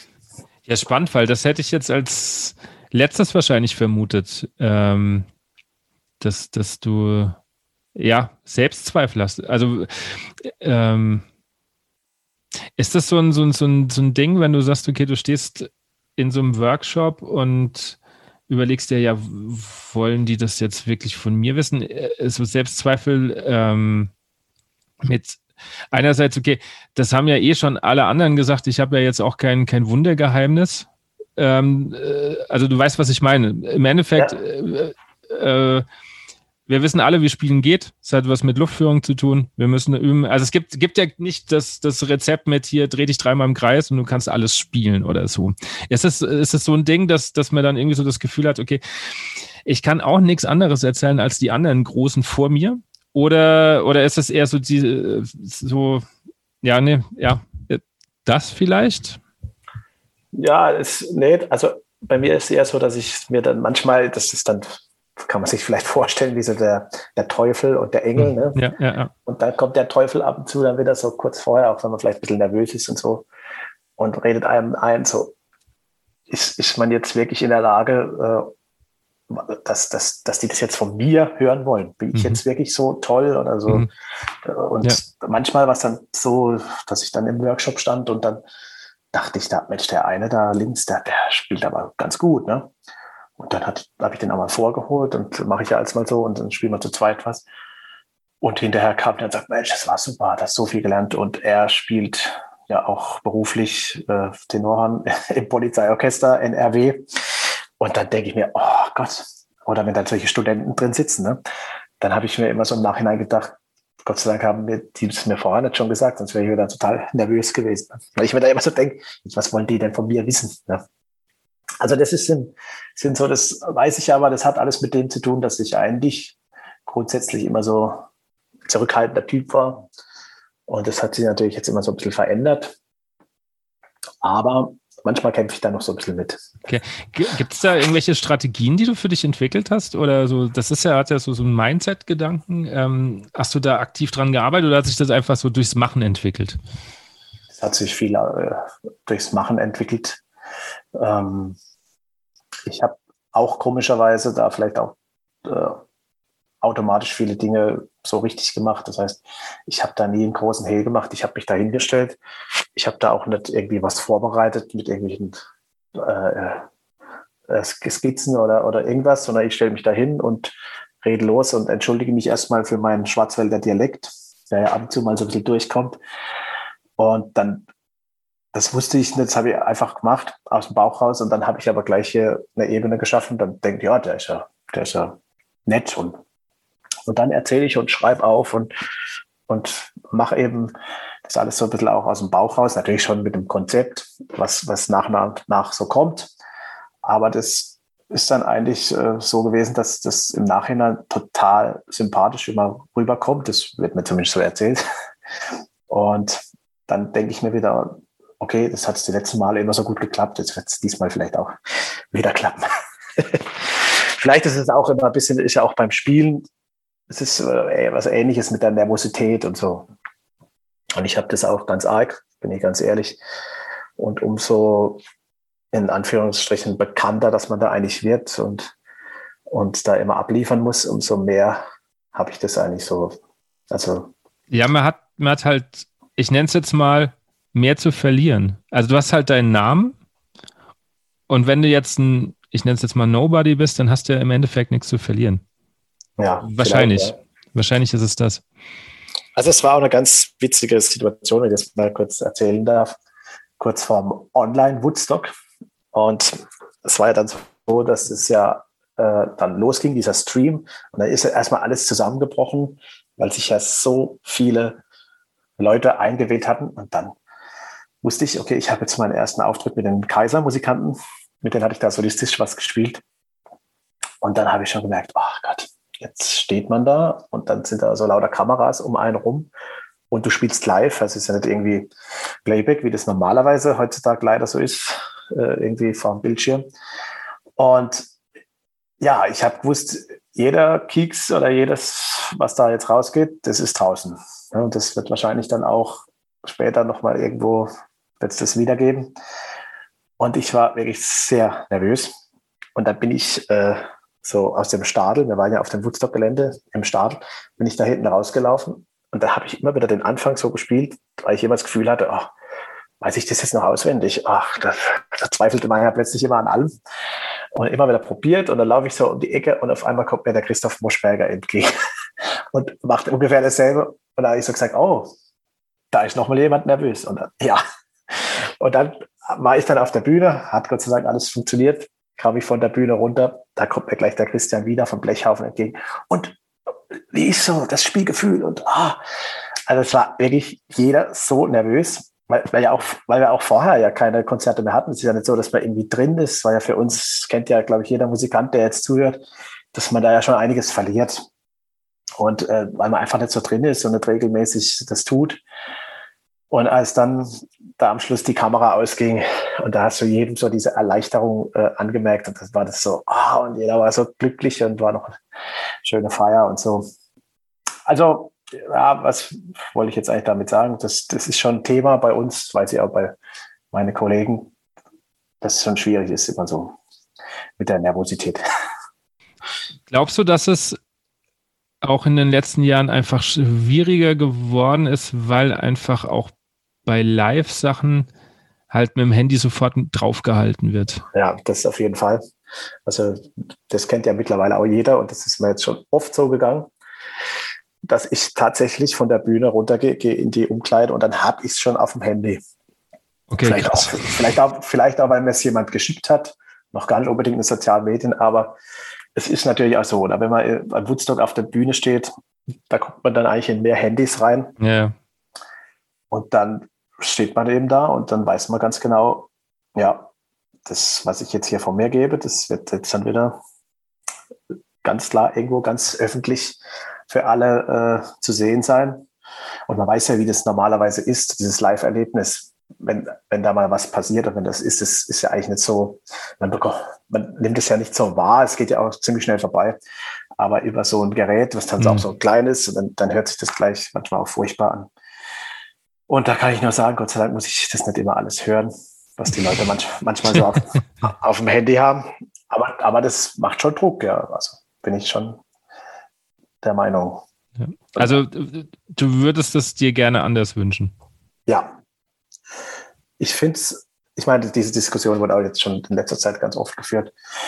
Das ist ja auch schade, wenn man, es geht ja um dieses Live-Erlebnis. Und wenn man die ganze Zeit das nur hier durch diesen Kasten anguckt, ist ja eigentlich nicht Sinn der Sache. Ja, und vor allen Dingen, man guckt es ja doch nicht an. Also ich weiß, ich habe das auch mal eine Zeit lang, dann steht man auf irgendeinem Live-Konzert und denkt sich, oh, die Nummer ist cool, die will ich mir daheim nochmal anhören, weil irgendwie vom Arrangement plötzlich live anders da war. und man macht es trotzdem nicht. Dann findet man irgendwann nach ein paar Jahren auf dem Handy, oh, ah, da war ich ja an dem Konzert. Also es hört genau. sich doch kein Mensch wirklich nochmal bewusst daheim an. Ja, das stimmt, ja. Und dafür hast du den Moment aufgegeben. Also das ist ja irgendwie so völlig, völlig äh, sinnfrei. Eigentlich schon, ja.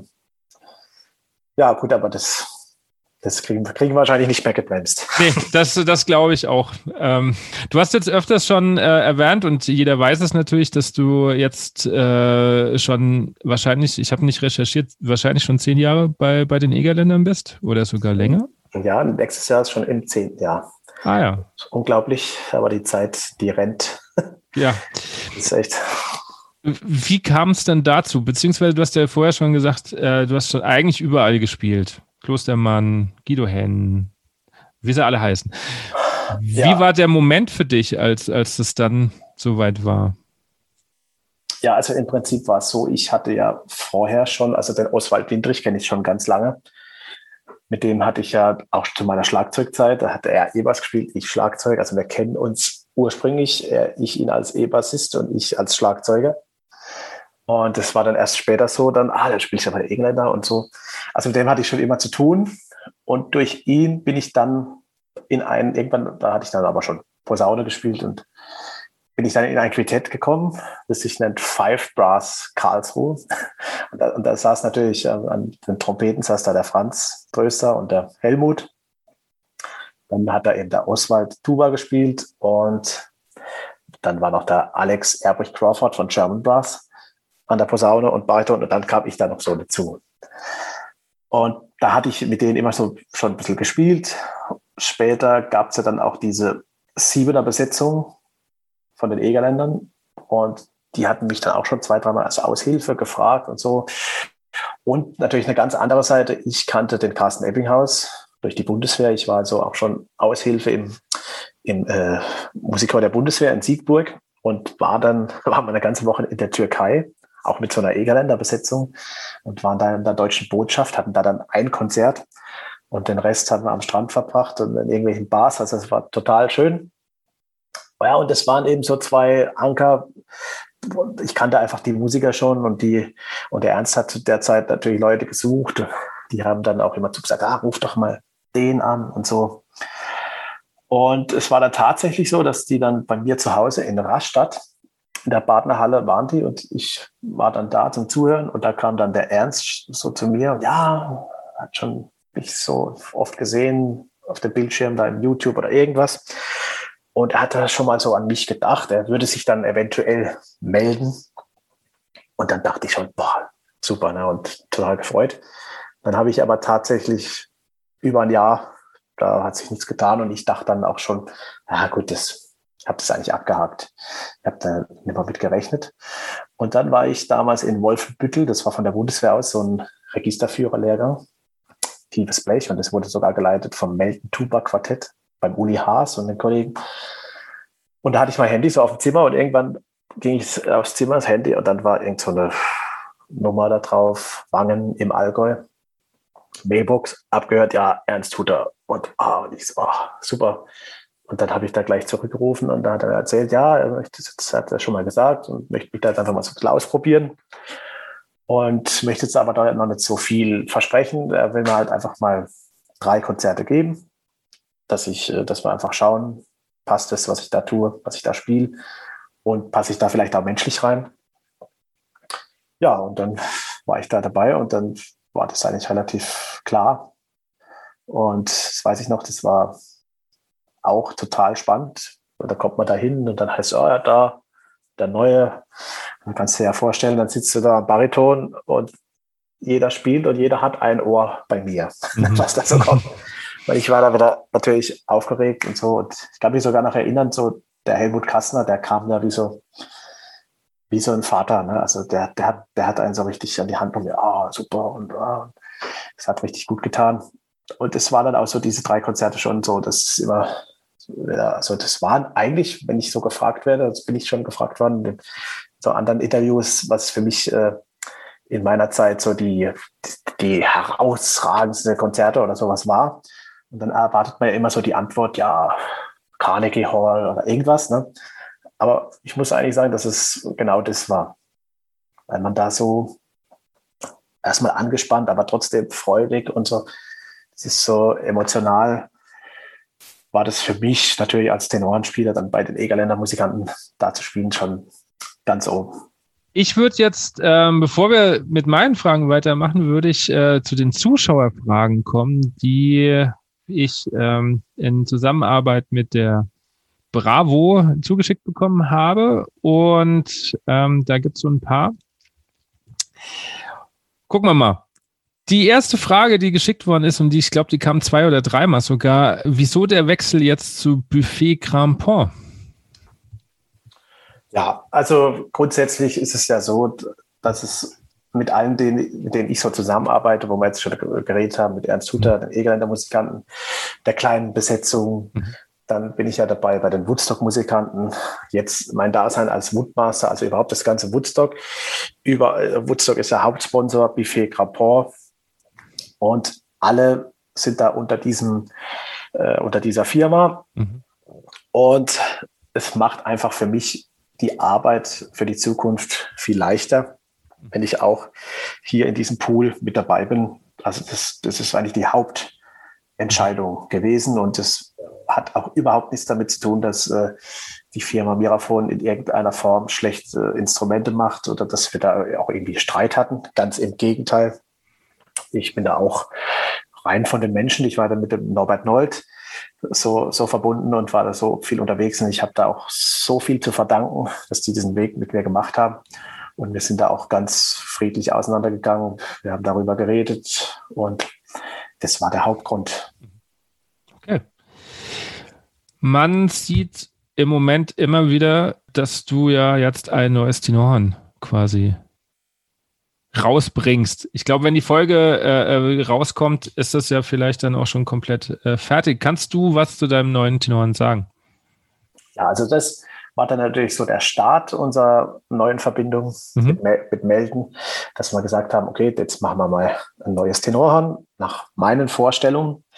Und da bin ich auch sehr dankbar, dass wir das machen. Bin ich wirklich äh, happy. Und ich weiß nicht, wer, wer, das schon mal erleben durfte oder wer das schon mal mitgemacht hat, wenn man das so von Anfang an begleitet und auch äh, tut, ist es ja manchmal so ein bisschen wie, wie, so, wie so eine Geburt, die man miterlebt. Das heißt, erstmal haben wir darüber gesprochen, über die Vorstellung, die ich habe, was ich mir so wünsche, äh, in welche Richtung das das gehen soll. Und dann wurden da erstmal Prototypen gebaut und dann entscheidet man sich für irgendeinen Prototyp und dann geht's los dann testet man, dann geht es erstmal an die Intonation, dann schaut man diese Dinge dann an Ansprache, dann wird wieder ein Teil versetzt, dann wird wieder ein anderer Bogen, ein anderes Mundrohr. Also das ist wirklich total interessant, auch was das wieder, wie sich das wieder verändert. Und dann ist es ja teilweise auch so gewesen, ich stand dann im Showroom und dachte, Mensch, das ist ja schon toll. Ne? Dann habe ich es mal mit nach Hause genommen und dann nach ein paar Tagen habe ich gemerkt, ah, so ganz gut ist es dann doch noch nicht. Und also es ist ein Riesenprozess, den man da erlebt, bis äh, hin jetzt so weit, wie wir jetzt sind. Also jetzt ist es so, dass auch das Optische jetzt schon geklärt ist. Jetzt geht es ja noch um ein paar kleine Feinheiten. Jetzt wird mal eine erste Null-Serie entwickelt. Also Null-Serie heißt, es werden mal zehn Instrumente gemacht in Serie, die ich dann auch nochmal anspiele und dass man nochmal drüber schaut, ist es auch gleich, jedes Instrument und so. Also es ist wirklich ganz toll. Und ich habe es natürlich, haben wir das auf meine Bedürfnisse äh, entwickelt. Und es soll einfach ein, ein Instrument geben, das man spielen kann als Tenor. Aber es hat vier Ventile, das heißt, man kann es auch als Bariton spielen, man kann es solistisch äh, gut spielen, man kann es im sinfonischen Blasorchester spielen. Also es soll ein bisschen auch so ein, in, in gewissem Sinn so ein Allrounder werden dass, äh, dass man das äh, vielschichtig, wie ich es auch tue, einfach anwenden kann. Und ja, bald wird es geben. In sämtlichen, hoffe ich, auf sämtlichen Musikhäusern, dass es jeder anspielen kann und testen kann. Mir war es auch ganz wichtig. Die Ansprache ist mir sehr wichtig, dass es äh, gut losgeht, dass es leicht zu spielen ist.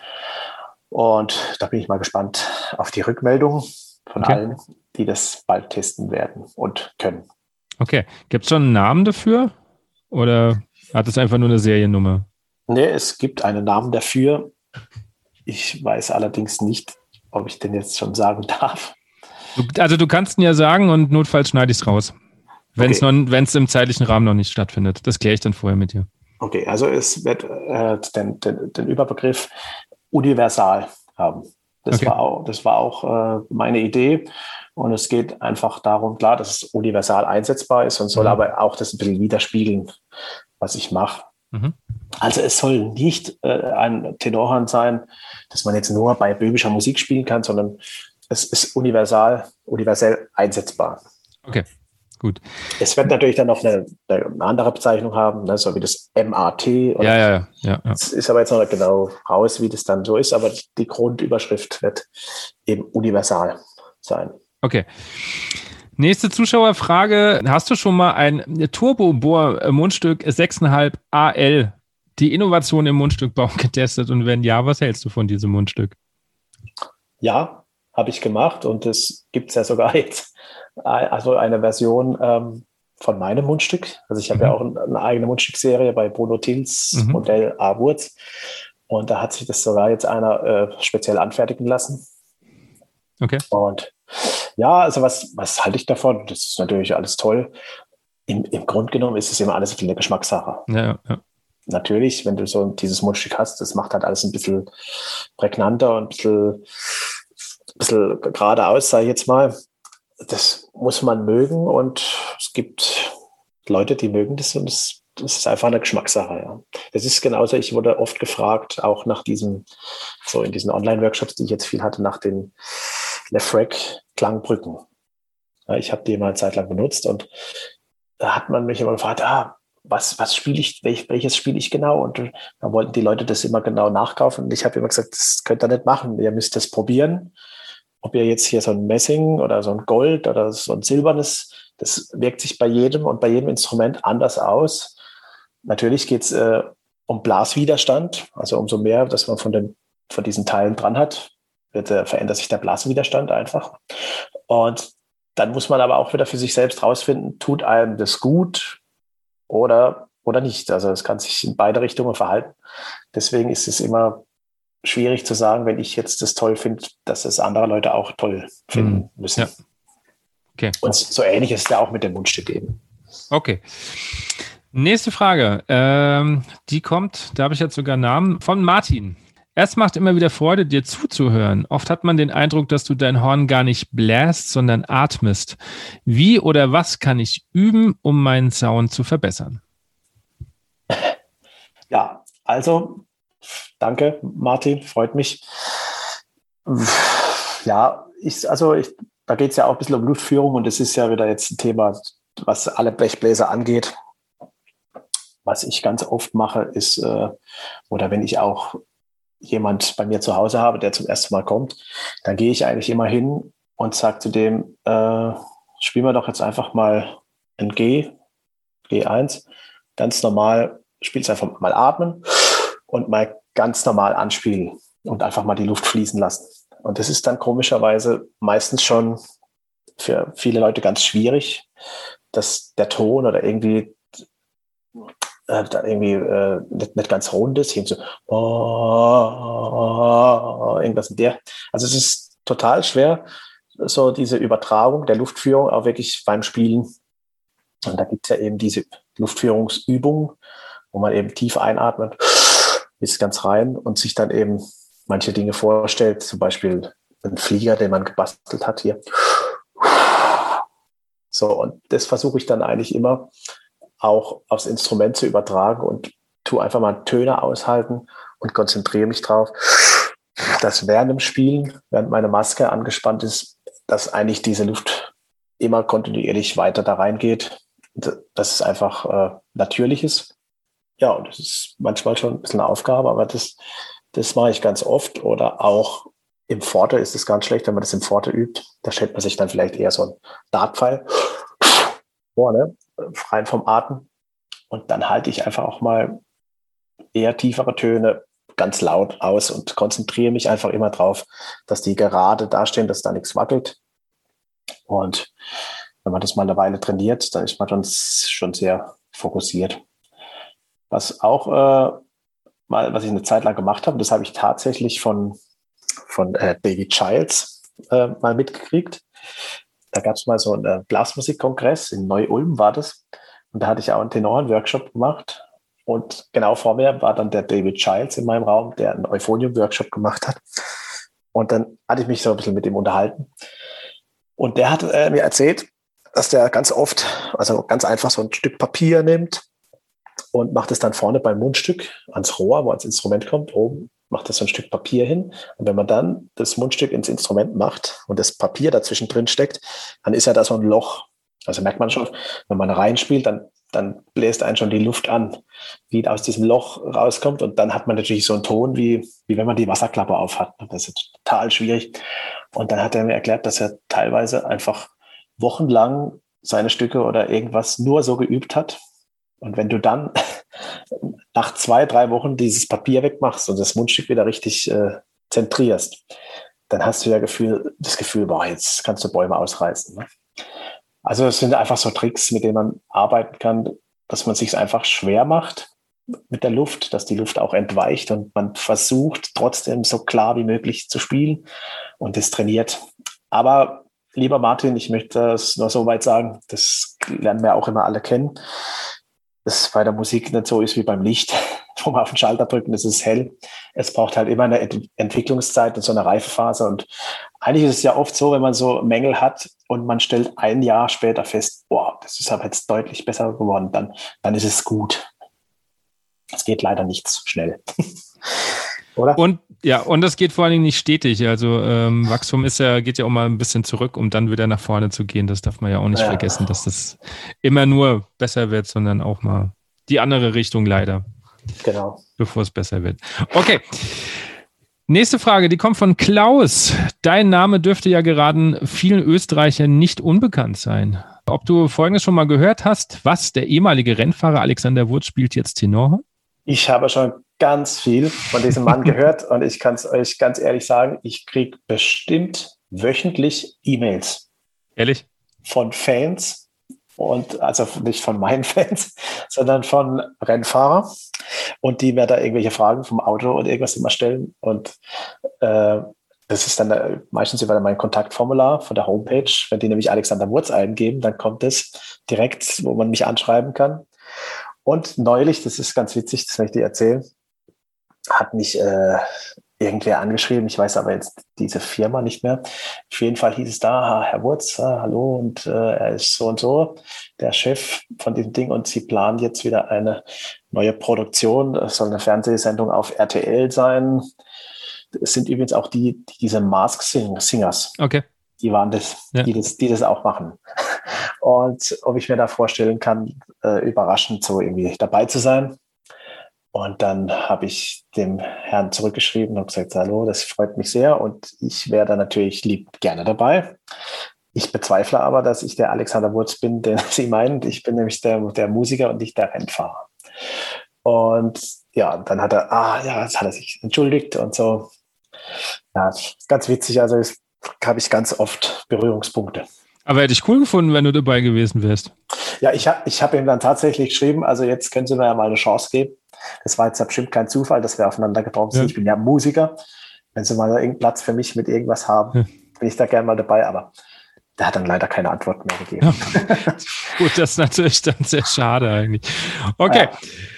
Sebastian fragt, was fasziniert dich so sehr am Tenorhorn und war es schwer mit dem Instrument solistisch Karriere zu machen? Denn das Tenorhorn ist zumindest nicht das Modeinstrument schlechthin.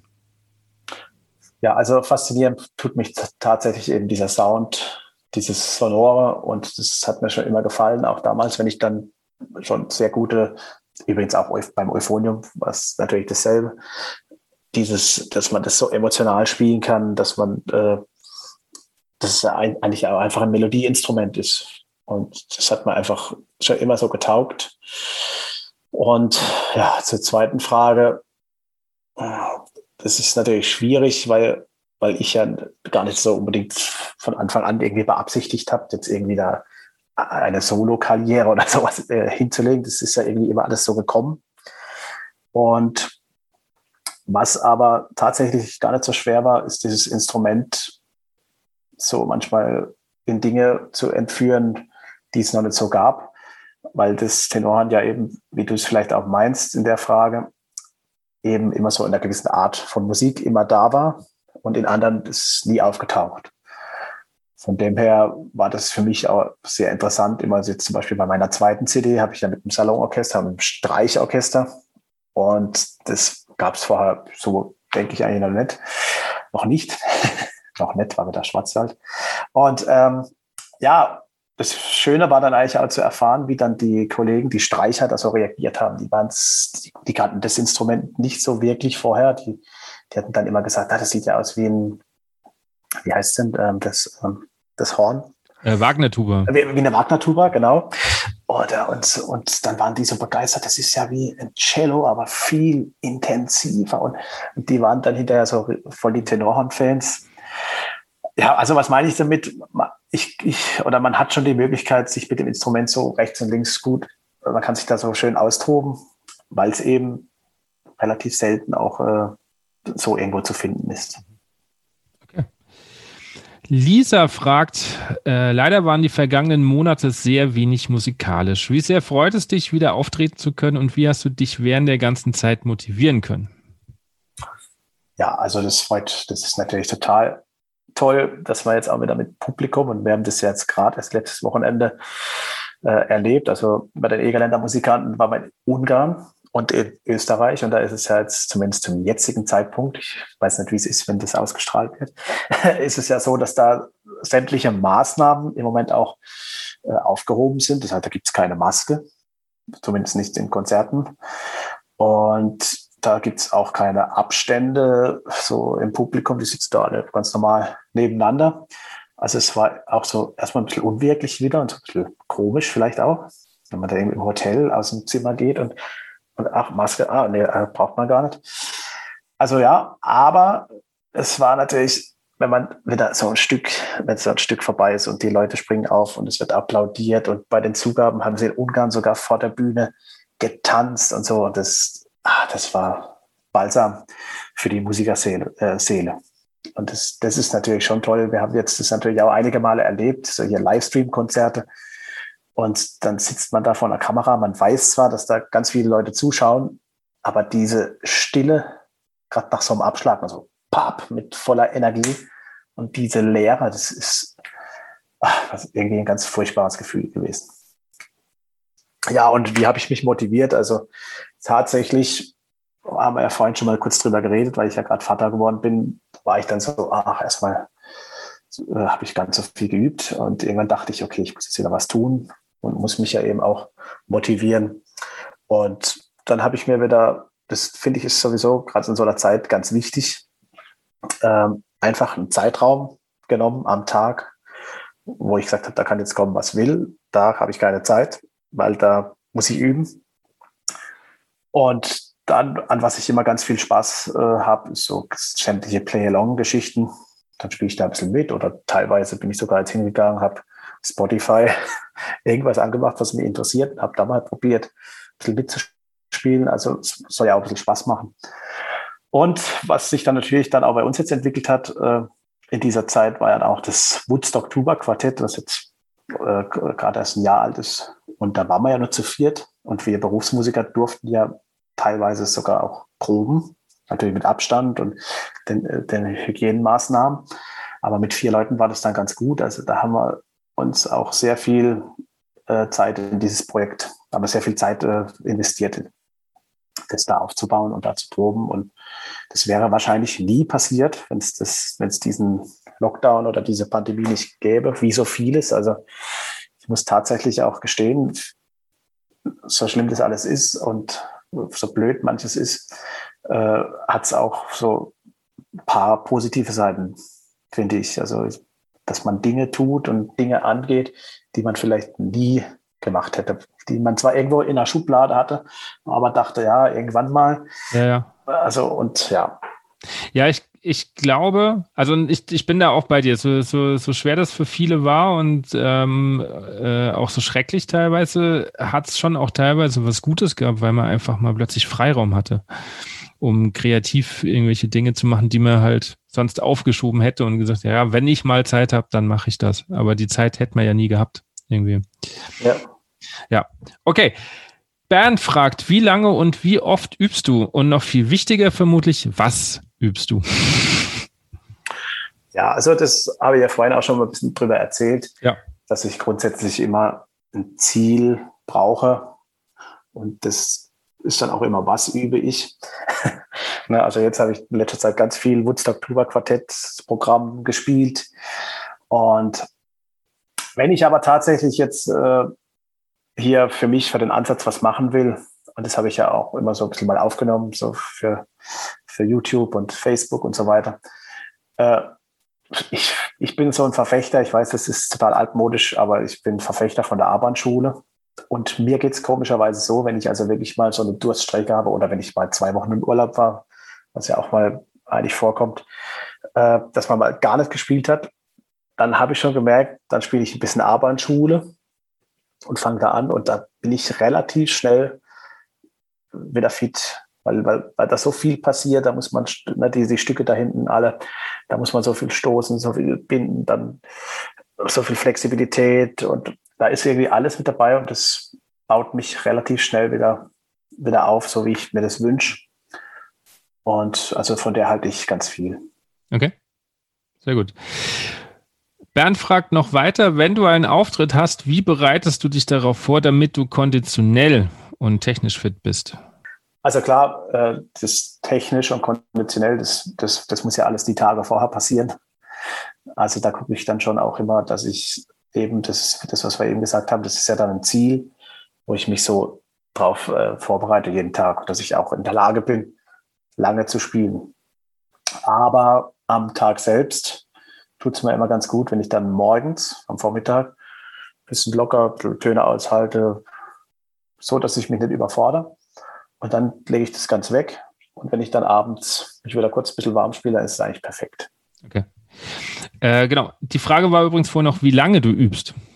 Gibt, hast du da so ein, so ein Mindestmaß oder ist das unterschiedlich? Das ist auch unterschiedlich. Äh, ich habe auch schon mal drei Stunden am Stück geübt.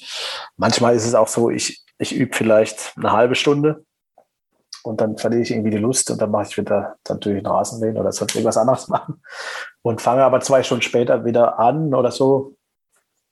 Ja, ich glaube auch nicht, dass das so wichtig ist, dass man sagt, jeden Tag vier Stunden oder irgendwas. Sondern eher das Wie, gell? Das Wie und was steht an und ja. ja. ja. Okay. Also es ist schwierig so genau zu beantworten. Okay. Letzte Zuschauerfrage kommt von Marion. Was hältst du von mentalem Training? Überbewertet oder unverzichtbar? Ähm, also überbewertet ist es nicht und unverzichtbar ist, ist wahrscheinlich auch nicht. Also ich äh, glaube, dass das sehr gut ist. Ich muss gestehen, dass ich es wahrscheinlich selbst noch gar nicht so wirklich ausprobiert habe. Ich weiß nur zumindest auch, das hat zwar nicht ganz was damit zu tun, aber auch, ähm, sage ich ja immer in meinen Workshops, dass es ja auch nicht schlecht wäre, so vor jedem, vor jedem, vor jeder Probe, vor jedem Konzert oder wenn man immer spielt, dass man da immer erstmal auch ein paar Ar äh, Atemübungen macht, ne, um alles ein bisschen zu aktivieren, um so runterzukommen. Und ich muss aber gestehen, dass ich das selbst auch nicht mache. Und es ist teilweise so, dass dann eben, man kann ja nicht sagen, dass das die Zeit nicht zulässt, aber tatsächlich beantworte ich es einfach mal so, ich bin da völlig offen dafür. Ich glaube, ich muss es auch mal ausprobieren. Ich habe es aber ehrlich gesagt noch nicht wirklich gemacht. Okay, dann kann ich dir, ich weiß gerade nicht auswendig, welche, äh, welche Folgenzahl das ist, aber ich hatte mit Mona Köppen, die ist Mentaltrainerin für äh, Musiker, eine okay. Folge gemacht. Kannst du mal reinhören, die arbeitet auch ganz viel oder öfters mit äh, Musikern vom Notzelbras und so zusammen, also ist da, kann ich empfehlen. Ganz, ganz nette Frau, die sich da sehr gut auskennt, was das betrifft. Cool. Okay, dann äh, kommen wir zu meinen Fragen noch so ein bisschen zurück. Du hast schon so ein paar Sachen erwähnt mit Salonorchester und Tupac-Quartett, da kommen wir gleich. Du, und du hast am Anfang gesagt, dir ist wichtig, dass du vielseitig bist. Das willst du, willst du auch weiterhin ausleben. Wie suchst du dir Projekte aus? Also, wie kamst du auf die Idee, okay, ähm, nach einem symphonischen Blasorchester mache ich jetzt ein Salonorchester? Sind das Dinge, die du selber entwickelst, wo jemand von außen sagt, hey, mach doch mal das, weil das gab es noch nicht, das wäre zum Beispiel strategisch gut oder wie kommt es dazu? Ja, also tatsächlich ist es auch meist so, dass sich das aus irgendeiner Situation raus entwickelt. Mhm. Also äh, ich habe natürlich schon immer irgendwelche Ideen und beim, jetzt zum Beispiel beim Salonorchester war es so, der Klarinettist, der Toni Hollig, der, den kenne ich ja, ist auch Kollege von, den, von der Egerländer Musikanten und der ist Professor in äh, Freiburg für Klarinette und der ist ja so da auch mit dabei bei dem Salonorchester. Und dann sind wir zusammen zum Auftritt gefahren und der, die hatten gerade eine neue CD produziert. Und ich konnte, man kann es so richtig vorstellen, was, was die da genau so machen, wie sich das so anhört. Und da hat er das da reingemacht, und, ah, hör mal da rein und habe ich mir das angehört. Und dann dachte ich, boah, das, das war so lebendig, das hatte so einen Schmiss, so, das, ich, mich hat das total, äh, das war, ich war da total geflasht, wie, wie toll und wie, wie das klingt einfach. Und ja, dann dachte ich, boah, das wäre doch einmal cool. Also da hatte ich einfach so eine Idee. Und dann habe ich mal mit ihm darüber gesprochen. Und dann sagte der, also das, also sowas hätte ich jetzt nie erwartet, aber das lass mich, lass mich mal überlegen, eine Weile. Ne? Und dann ruf, ruft er mich zwei Tage später wieder an und sagt, also umso mehr ich darüber nachdenke, umso genialer finde ich das irgendwie, ne? dass, dass man da auch was zusammenführt, was jetzt nicht unbedingt da zumindest bis jetzt so zusammengehört hat. Ja, und so ist es also meistens. Äh, es, zum Beispiel auch mit der ersten CD, mit dem Musiker der Bundeswehr. Der erste Gedanke war eigentlich, okay, weil ich dann damals mit Mirafon und so viel diese Workshops gemacht habe, äh, dass man da was in der Hand hat, irgendwie eine Solo-CD. Ja, also das war der erste Gedanke. Und dann wusste ich, also was ich nicht wollte, ist äh, noch eine 30. CD mit irgendwelchen Bravour-Sohlen, äh, Großvaters Uhr oder irgendwas, was schon 150.000 Mal gibt. Ich wollte natürlich neue Dinge machen und wollte das auch mit, mit böhmischen Orchester machen, weil man mich bis dato auch immer nur mit sowas kannte. Sondern wollte da ich mal mit dem Orchester was machen und habe dann schon so lieb geäugelt mit dem Polizeiorchester in Böblingen und hat da schon mal nachgefragt und wie das wäre und hin und her. Und wie es so ist, dann stand ich irgendwann mit dem Carsten Ebinghaus wieder irgendwo in einer Bar nach, nach dem Konzert. Und dann sagte der, ja, frag doch, frag doch bei uns. Ne? Und der, der Oberstleutnant Christoph Scheibling, denn ihr Chef war ja auch mein Chef damals in Karlsruhe. Und dann dachte ich, ja gut, frage ich mal, frage ich mal den an. Und, und, dann war der natürlich sofort begeistert. Ja, das machen wir, super. Ne? Okay, und dann, das ist immer so, wie sich das jetzt entwickelt. Dann war ich plötzlich so weit, dass ich realisiert habe, ja, oh, jetzt, jetzt äh, mache ich eine eigene Solo-CD. Jetzt habe ich hier das Musikchor der Bundeswehr in Siegburg. Also jetzt kann ich nicht irgendwo in so einer Garage oder irgendwo irgendwas aufnehmen. Jetzt muss ich natürlich ein gescheites Studio holen. So, dann haben wir ja gute Kontakte auch, weil ja die Bauerstudios bei den Egerländern, der Philipp Heck, dann hatte ich mal mit dem geredet, ja, alles klar, machen wir. Okay, jetzt hatte ich also auch noch die Bauerstudios. Und jetzt schon plötzlich war ich im Projekt drin, wo ich gemerkt habe, oh, das ist alles äh, nicht unbedingt ganz klein aufgehängt. Und dann musste ich das auch so angehen. Ich wusste, okay, jetzt muss ich Gas geben mit der Werbung, so und so und überhaupt auch mit den Arrangements und das ist alles. Und ja, das wissen vielleicht manche Leute nicht, aber so eine Produktion, das, also ich, ich kann das jetzt ehrlich sagen, da war ich schon bei Produktionskosten bei 35.000 bis 40.000 Euro irgendwann. Ne? Und das ist dann nicht mehr so, mal gucken, sondern das muss ja schon ein bisschen funktionieren, dass man da irgendwie ein bisschen, raus, ein bisschen rauskommt.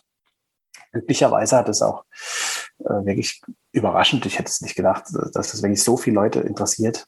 Und wir haben wirklich äh, mehrere tausend CDs verkauft.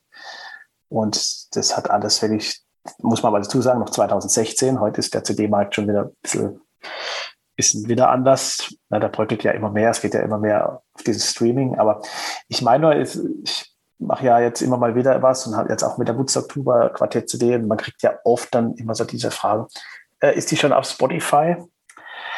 Und dann ist es immer so, äh, wo ich mir dann denke, die Leute machen sich keine Gedanken, was sowas kostet oder was man da macht. Und Ja, das ist immer so ein bisschen schade. Das stimmt. Ich habe äh, hab das, glaube ich, schon mal in, der Folge erzählt, aber weil du das gerade so aufgreifst, ich ähm, mach im, oder das war jetzt nur im letzten Schuljahr, glaube ich, habe ich mit, mit Neuntklässlern mal so ein Rollenspiel gemacht als Musiker und dann haben wir drüber gesprochen und dann, ähm, sie sollten sich reinversetzen, dann haben wir mal geklärt, okay, weil als Neunklässler weiß man auch gar nicht, was man als Lebensunterhaltskosten so überhaupt hat. Und dann habe ich denen mal aufgezeigt, was bei Spotify zum Beispiel rumkommt. Und dann sind die erstmal erschrocken, dass das ja überhaupt nicht funktioniert irgendwie. Und dann haben wir darüber gesprochen, aber die Einsicht war auch nicht zwingend da, dass man dann sagt, okay, wir müssen die jetzt vielleicht unterstützen, was ich natürlich verstehen kann. Man will natürlich da auch nicht zurück, wenn man eh schon alles hat für 9,99 Euro, dann sagst du ja nicht, okay, dann gebe ich jetzt plötzlich irgendwie doppelt so viel aus, um nur noch zwei CDs zu haben. Also ich, ich kann beide Seiten verstehen. Ich finde es zwar auch schlimm, dass es so ist, aber das ist dasselbe wie mit dem Handy im Publikum. Das werden wir wahrscheinlich nicht mehr aufhalten. Ja. So traurig ja, das ist. Das ist so, ja. Du hast gerade auch nochmal das Tuba-Quartett jetzt, jetzt angesprochen. Ich habe tatsächlich äh, noch eine CD von euch. Habe okay. ich äh, vor ein paar Wochen auch zugeschickt bekommen. Finde ich total genial. Was würdest du jetzt sagen äh, für Zuhörer, warum sollte man sich diese CD anhören? Ja, also klar, das äh, Tuba-Quartett ist natürlich, was uns Spaß macht, aber wir haben natürlich probiert, dass es äh, natürlich auch, aber nicht nur Tuba-Spieler, Euphonium, Tenorspieler interessiert, sondern wir haben uns da ein bisschen breiter aufgestellt und wollten eigentlich was erschaffen oder hoffen, dass wir das auch gemacht haben, was einfach jeden Blasmusik-Fan interessiert, indem man natürlich erstmal auch mit Klangfarben gearbeitet haben. Wir haben also auch Basstrompeten eingesetzt, nicht nur Tenorhorn. Ähm, überhaupt sind wir jetzt, äh, glaube ich, ich weiß es nicht, aber ich kenne kein anderes Tuba-Quartett, das auch mit Tenorhörnern spielt. Also wir wollten da extra diese bisschen, das ist einfach heller als ein Euphonium und kommt zum Ensemble einfach meiner Meinung nach äh, besser zum Tragen und zeichnet einfach ein bisschen besser. Und natürlich ganz ausschlaggebend haben wir die Gebrüder Engelbert, also den, den äh, Volker Engelbert am Piano und den Robert Engelbert am Schlagzeug dabei und haben die Arrangements auch extra so und, äh, und ähm, Arrangements und die Stücke die extra für uns geschrieben wurden, äh, so arrangieren lassen. Äh, dass, dass eben dass diese Besetzung ist, dass wir auch einen Rhythmus dabei haben, dass wir auch ein bisschen äh, Harmonie oder auch mal solistisch eingesetztes das Klavier. Das einfach sehr breit äh, von den Farben her ist. Also es ist ja, muss ich jetzt einfach dazu sagen, so, dass so ein Quartett, das ist jetzt egal, ob es ein Tuba oder ein Klarinetten oder ein Flötenquartett mhm. ist, wird ja relativ schnell bisschen langweilig, ein bisschen uninteressant, weil es immer dieselbe Klangfarbe ja, ist. Ja, ja. Und, und, das haben wir da eben so probiert zu lösen. Und wir haben ja auch wirklich verschiedenste Arten von Musik da drauf. Also von der von der böhmischen Polka bis zum, bis zum klassischen Stück, bis zu Big Band-Titeln, bis zu Pop-Titeln, alles Mögliche. Und ja, das wollten wir einfach so interessant gestalten und hoffen, dass es möglichst viele interessiert. Also ich fand es mega cool, muss ich dazu sagen. Ich fand es, äh, also wird nicht langweilig, kann ich definitiv unter, unterschreiben, wird nicht langweilig beim, beim Hören, obwohl es ähnliche Klangfarben halt die ganze Zeit sind, aber es wird trotzdem nicht, nicht langweilig. Habt ihr vor, damit live irgendwie unterwegs zu sein? Ja, also wir sind auf jeden Fall am, am, äh, am 4., am Samstag, den 4. September, sind wir in Nürnberg. Äh, bei den Festspielen. Das kann man aber auch bei uns bei der, an der Facebook-Seite kann man das nachlesen, äh, wo es da vielleicht Tickets gibt. Und am 6., das ist Montag, das 6. September, sind wir im Füssen Festspielhaus Open Air. Sind wir also da in so einer Reihe mit drin. Und das sind so unsere ersten Konzerte jetzt mal, wo wir das alles mal auf die Bühne bringen und schauen. Wir sind natürlich eigentlich nicht daran interessiert, äh, hier Tourneen von zwei, drei Wochen zu machen. Das heißt, wir wollen einfach so unter dem Jahr ein paar Prestige-Auftritte machen, die uns Spaß machen. Und dann sind wir schon glücklich, weil jeder hat ja auch noch viel drumherum zu tun. Und es, ja, es, warum haben wir das gemacht? Aber einfach aus dem Grund, wir waren ja dann eben beim Online-Woodstock eigentlich als Projekt dabei. Und das hat einfach, es hat einfach Spaß gemacht. Und manchmal muss man auch was tun, weil es einfach nur Spaß macht. Richtig. Das kommt oft zu kurz, habe ich so das Gefühl. ja, das ist leider so, ja. Ja, ich würde gerne noch ganz kurz so ein bisschen auf deine Tätigkeit als Dirigent äh, eingehen. Du hast gesagt, du machst das jetzt seit zehn Jahren, elf Jahren, irgendwie hast du angefangen, das zu machen. Was ist dir als Dirigent wichtig und spürt man auch da deine Stilvielfalt, die du so gerne hast? Ja, also ich mache das tatsächlich jetzt auch schon seit äh, zwölf, ja, vielleicht sogar schon zwölf Jahren. Und mir macht es nach wie vor, muss ich sagen, sehr viel Spaß. Vorausgesetzt, die Musiker kommen in die Probe. das ist, äh, wird ja immer mehr so zum Problem, habe ich das Gefühl. Und ja, mir ist als Dirigent einfach immer wichtig, dass ich möchte dem Orchester meinen Stempel aufdrücken. Also mir ist es wichtig, dass das dynamisch ist und natürlich auch vielseitig. Also wir spielen auch jegliche Arten der Musik. Und ja, einfach, dass man sich, äh, dass man da, das ist halt das, was außer Spaß dran macht, dass man da so ein bisschen Platzhirsch ist und seine Vorstellungen so ein bisschen äh, umsetzen kann. Und mir persönlich als Dirigent ist eben auch wichtig, dass ich das umsetze. Das wissen auch meine Musiker oder wenn da jetzt jemand zuhört, dass ich äh, nicht sage, an der an der Stelle spielen wir Piano und dann war es das, sondern dann reiße ich so lang ab, bis das Piano ist. Und, und ja, das macht mir also einfach Spaß, da ein bisschen was zu kreieren. Und ja, das ist eigentlich das Hauptding. Wenn, wenn wir nochmal die Perspektive wechseln, du hast ja lange in einem symphonischen Blasorchester gespielt. Was war für dich immer so ein dirigentisches No-Go? Also, wo hast du dir immer gedacht, boah, das geht gar nicht? Ja, eigentlich genau das, was ich jetzt gesagt habe. Ich, das beobachte ich ganz oft weil man eben so in so Proben oder gerade auch mit vielleicht Laienmusikern, ähm, denen muss man ja das auch gut erklären, ähm, dass es zum Beispiel nicht reicht, dass man den Gedanke hat, jetzt ein Crescendo zu machen oder den Gedanke hat, sondern dass man es auch umsetzen muss. Das geht einem ja selbst teilweise so, dass man das Gefühl hat, ja, da ist Piano und man hat im Kopf das Piano und hat aber gar nicht Piano gespielt, wenn ja jemand zugehört hat. Ne? Und ich merke oft, dass das äh, nicht, dass, dass die Leute einfach nicht, ähm, wie soll ich es erklären, dass sie nicht durchgreifen.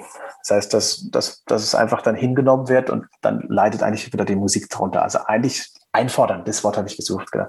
Der Dirigent sollte eigentlich das immer wieder einfordern. Und ich weiß, wie das ist, da wird man auch irgendwann müde weil man sich dann überlegt, ach, reiße ich jetzt schon wieder ab und zeige ich das jetzt schon wieder. Aber manchmal ist es so einfach nötig, dass die Leute das auch tun. Also jetzt nicht nur die Dynamik, sondern sämtliche ja, Ansagen, ja. die man so als Dirigent macht, sind ja musikalisch wichtig und diese, diese Ansagen auch einzufordern. Das ist, glaube ich, das, was ich teilweise so vermisse, wenn ich, wenn ich manchmal so in so ein Festzelt laufe und höre mir das so an das ist ja dann immer so.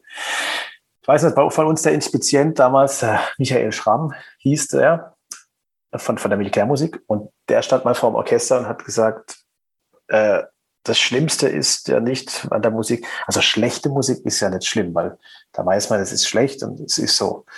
Und gute Musik ist sowieso gut, aber das Mittelmaß, das ist das Schlimmste, was es gibt. Ne? Wenn man hört, das ist eigentlich alles okay, aber man hätte noch viel mehr rausholen können und da finde ich, hat er total recht gehabt. Ne? Also, wenn man merkt, das ist, da ist so Potenzial und das ist eigentlich toll, aber es könnte einen noch mehr packen, wenn man da einfach ein bisschen ins Detail geht. Ich weiß, ich, wenn ich dann sowas sage, bekomme ich oft Antworten, ja, du bist Profi und wir sind.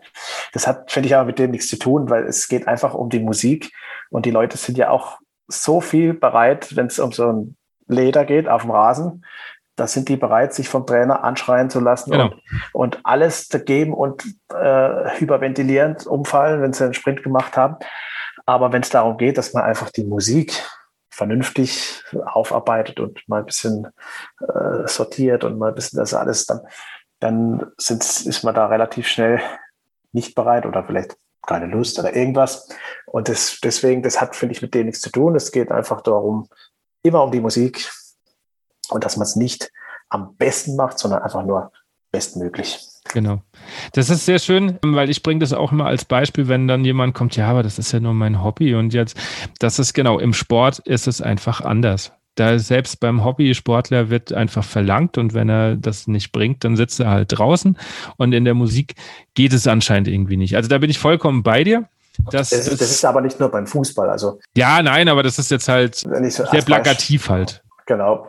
Mein Bruder fährt Fahrrad, ne, der fährt und der fährt ja auch mit dem, mit dem größten Equipment und, und also der hat ja auch keinen Bock, äh, als der sein Hobby ist, hat er keinen Bock hier mit dem letzten Ding rumzufahren, wo es schwer geht oder irgendwas. Ich glaube, gerade weil es ein Hobby ist, sollte man das ja zumindest soweit es äh, alles andere äh, beeinträchtigt, sollte, das, sollte man das schon ernst nehmen, finde ich. Ja. Hat, hat es auf jeden Fall verdient. Das auf jeden Fall. Wie wichtig schätzt du für dich Instagram, Facebook, diese ganze Social Media Kiste ein? Ja, mittlerweile ist es natürlich schon sehr wichtig.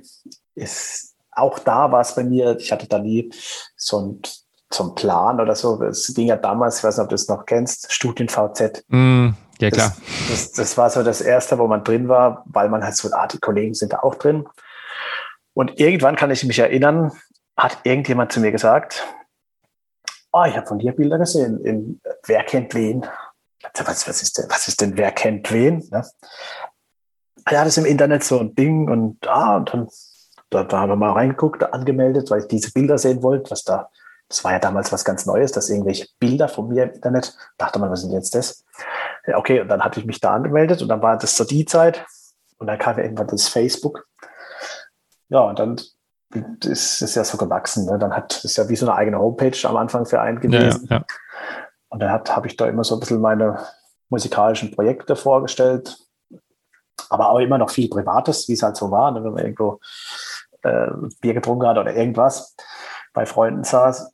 Und dann habe ich eben gemerkt, eben durch die Musik, dass man da immer mehr Follower hat und dann bin ich irgendwann hin und habe dann das Private da ein bisschen mehr so eingeschränkt und habe eigentlich gezielt immer nur noch so ein bisschen da Werbung gemacht, ähm, wenn ich musikalisch unterwegs war. Und ich fand das halt damals ganz toll, weil ich bin dann irgendwo hingelaufen und jeder wusste Bescheid wo man ja früher viel Geld zahlen musste für, wenn man, wenn man in einer Zeitung oder einer Zeitschrift, Blasmusikzeitschrift irgendwie da inserieren wollte, das kostet ja.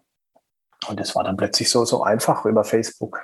Und bei Instagram war es dann witzigerweise so, das hat dann irgendwie irgendwann der Martin Hutter, genau, der hat mir das erzählt, der saß dann bei mir auf der Terrasse und hat mir das eingerichtet. Und wenn man auch bei mir könnt ihr ja mal probieren, beim Instagram mal ganz runterfährt. Das erste Bild ist mit dem Martin Hutter zusammen. Das ist bei mir auf der Terrasse, wo er mir gezeigt hat, wie das geht. Und da bin ich einfach irgendwann hingegangen und habe dann eben alles, was ich auf Facebook gemacht habe, auch auf Instagram und später auch so einen YouTube-Kanal. Ja, und weiß ja, wie das ist, umso mehr, umso ruhiger, dass man da ist, umso mehr Videos. Am Anfang waren ja die Selfies interessant. Jetzt ist das schon teilweise so, jetzt ist das schon Video mehr so interessant. Das ist ja, die Ansprüche werden ja immer höher. Und auf jeden Fall habe ich da immer mehr Follower gesammelt.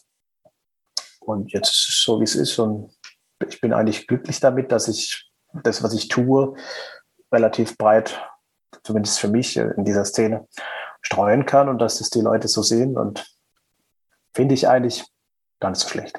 Ja. Findest, findest du es wichtig, als Musiker heutzutage sowas zu machen? Oder als Künstler, muss ja gar nicht mal Musik sein, aber ähm, glaubst du, dass das schon eigentlich dazu gehört?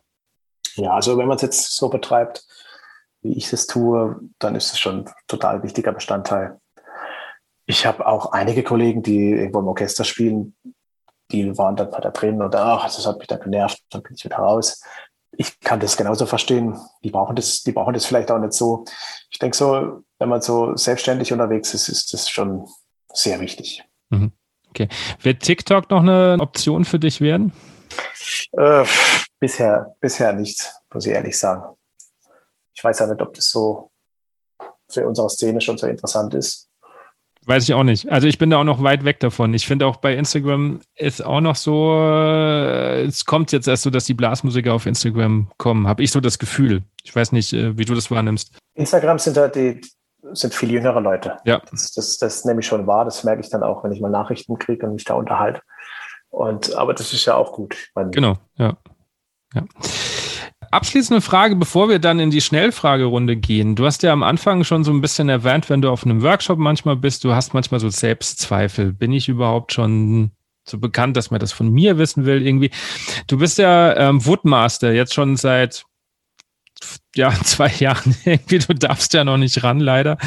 Ähm, ist das vielleicht jetzt so ein Punkt, wo, wo das bei dir jetzt auch so ankommt, okay, jetzt habe ich es irgendwie schon geschafft, jetzt kennt mich irgendwie jeder in der Szene? Nee, das glaube ich nicht. Also es ist auch so, dass dieses, äh, diese, dieser ganze Titel Woodmaster, neben dem, dass das natürlich toll ist und dass das eine super Werbung ist und dass man da ja auch ebenso durch die Medien geht, aber es ist natürlich auch eine Herausforderung. Und äh, als es jetzt zum Beispiel vor kurzem noch hieß, also das Woodstock kann stattfinden, dann hatte ich noch vier Wochen Zeit eigentlich. Und dann war das für mich schon so, oh, jetzt muss ich mich mal auf den Hosenboden setzen, weil ich muss ja jeden Tag solistisch wirklich in unterschiedlichen Besetzungen. Äh, also ich hätte ja auch mit der Big Band der Bundeswehr zum Beispiel auch solistisch gespielt. Okay, mit den cool. Egerländern und jetzt natürlich auch Woodstock Luba Quartett und so weiter. Also das ist schon ein großer Spagat und so. Und das dann alles teilweise auch zweimal am Tag abzuliefern. Also das ist alles nicht so ein Zuckerschlecken. Und eben, was wir am Anfang schon hatten mit der Erwartungshaltung und so. Also das ist auch schon ein Brocken Arbeit. Natürlich äh, bin ich total froh, dass ich da vorgeschlagen wurde und dass ich das machen darf und bin total dankbar. Ähm, jetzt wenn ich weiß ich wieder nicht, was du mich Ja, ob, ob du das Gefühl hast, dass du es jetzt quasi geschafft hast, so dass die Selbstzweifel vielleicht ein Ach, bisschen weniger werden. Nee, also das ist sowieso Quatsch mit dem, jetzt habe ich es geschafft. Ich meine, äh, es gibt so viele Bereiche von Musik, es gibt auch unter, unter es gibt so viele Euphonisten äh, in Amerika, überall und alles, überall. Wahnsinnsleute und mit dem, ich habe es geschafft, das, ich weiß auch nicht, was es, was es sein soll, weil es, es geht ja für einen immer weiter man macht ja seine Projekte und man tut und dann entsteht irgendwas. Und wenn ich jetzt also nach hinten schaue und schaue mir dann eben so die, die CDs an und was, was ich wirklich auch schon so gemacht habe, dann, dann denke ich so, ah, ein bisschen was habe ich jetzt schon gemacht in meinem Alter und toll. Aber man hat ja nie das Gefühl, selbst so ah, bis dahin und dann Stopp, sondern man, man ist ja immer, immer wieder nach vorne gerichtet, habe ich so das Gefühl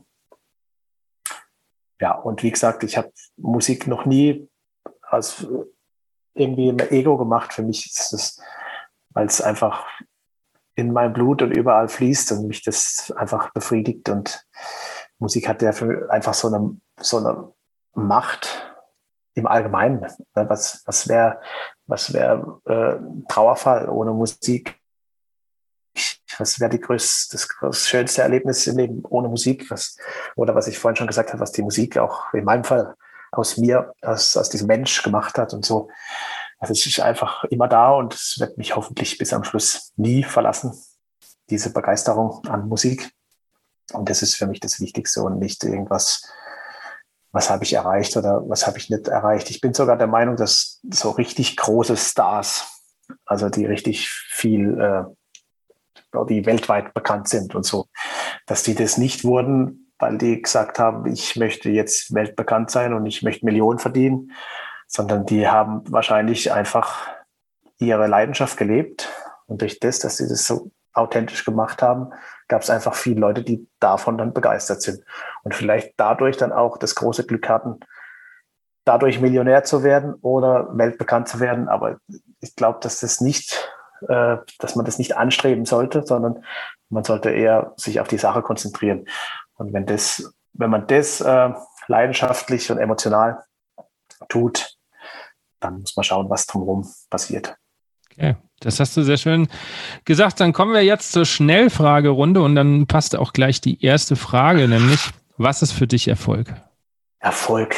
Was ist für mich Erfolg? Ja, wenn ich das, was ich am liebsten tue, Musik tun kann. Und wenn es den Leuten gefällt und wenn es, wenn es die Leute begeistert, aber wiederum mich aber auf der Bühne auch begeistert. Okay. Wie findest du zur Ruhe? Ja, ganz klar, wenn ich bei meiner Familie bin, wenn ich bei meinem Kleinen bin, jetzt neuesterweise. Und es ist für mich das Allertollste, wenn ich zu Hause sein kann und wenn ich auf mich drauflege und wenn ich Zeit mit meiner Frau und meinem Kind verbringe. Okay. Tenoren oder Euphonium? Jeder würde jetzt wahrscheinlich denken, der sagt Tenorhorn. Aber ich, ich muss es ehrlich sagen, dass ich es äh, nicht wirklich so sagen kann. Ich kann jetzt vielleicht nur Tenorhand sagen, weil man mich damit mehr in Verbindung bringt. Heißt aber nicht, äh, dass ich das andere weniger gern oder, mhm. oder, oder, so spiele. Also, okay. Ich finde beides toll. Deine schlechteste Angewohnheit? Meine schlechteste Angewohnheit ist wahrscheinlich, dass ich sehr ungeduldig bin. Okay.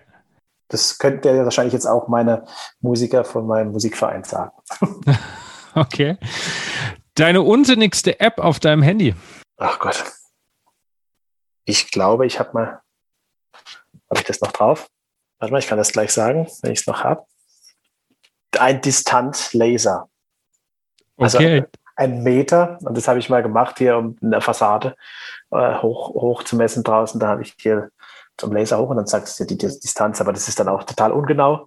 Und witzigerweise, dass du mich jetzt das fragst, ich habe das nämlich vor kurzem durchgeschaut und dachte, ach, den Scheiß habe ich immer noch, habe ich, hab ich, immer noch drauf. Also wenn man, also man sieht es ja gar nicht, aber du siehst es. Ich, ich sehe es ja, ja. ja, es, ja. Distanzlaser, ja, stimmt.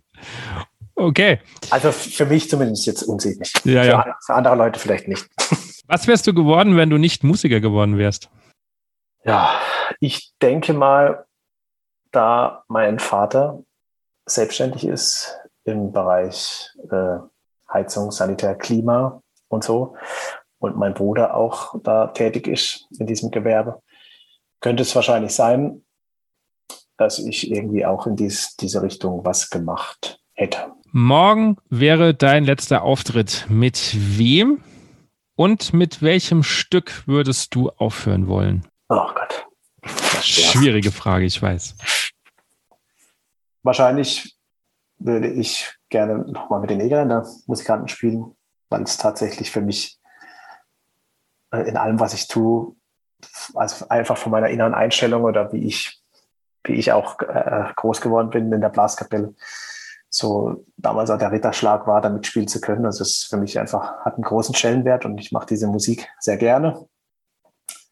Und es gibt ein Solo, das spiele ich liebend gerne immer, weil es eigentlich grundsätzlich mal so einfach ist und so, so emotional auch. Und das wäre die Romanze für Tenoren.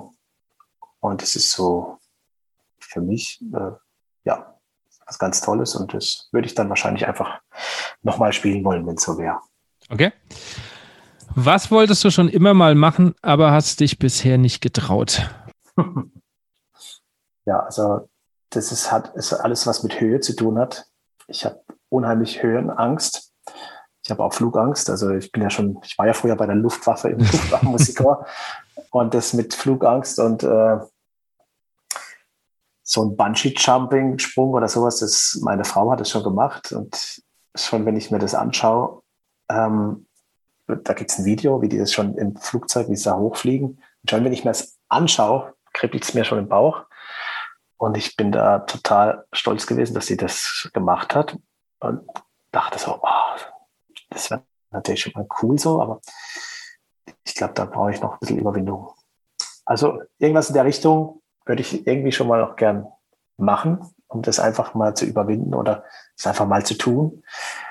Aber tatsächlich habe ich mich das bisher noch nicht getraut. Nach einem Solokonzert ziehst du nochmals um die Häuser. Wen würdest du mitnehmen? A. Carsten Eppinghaus, B. Steven Mietz, C. Michael Müller. Oh, das ist aber jetzt auch eine, eine miese Frage. Also ich darf mir nur einen aussuchen.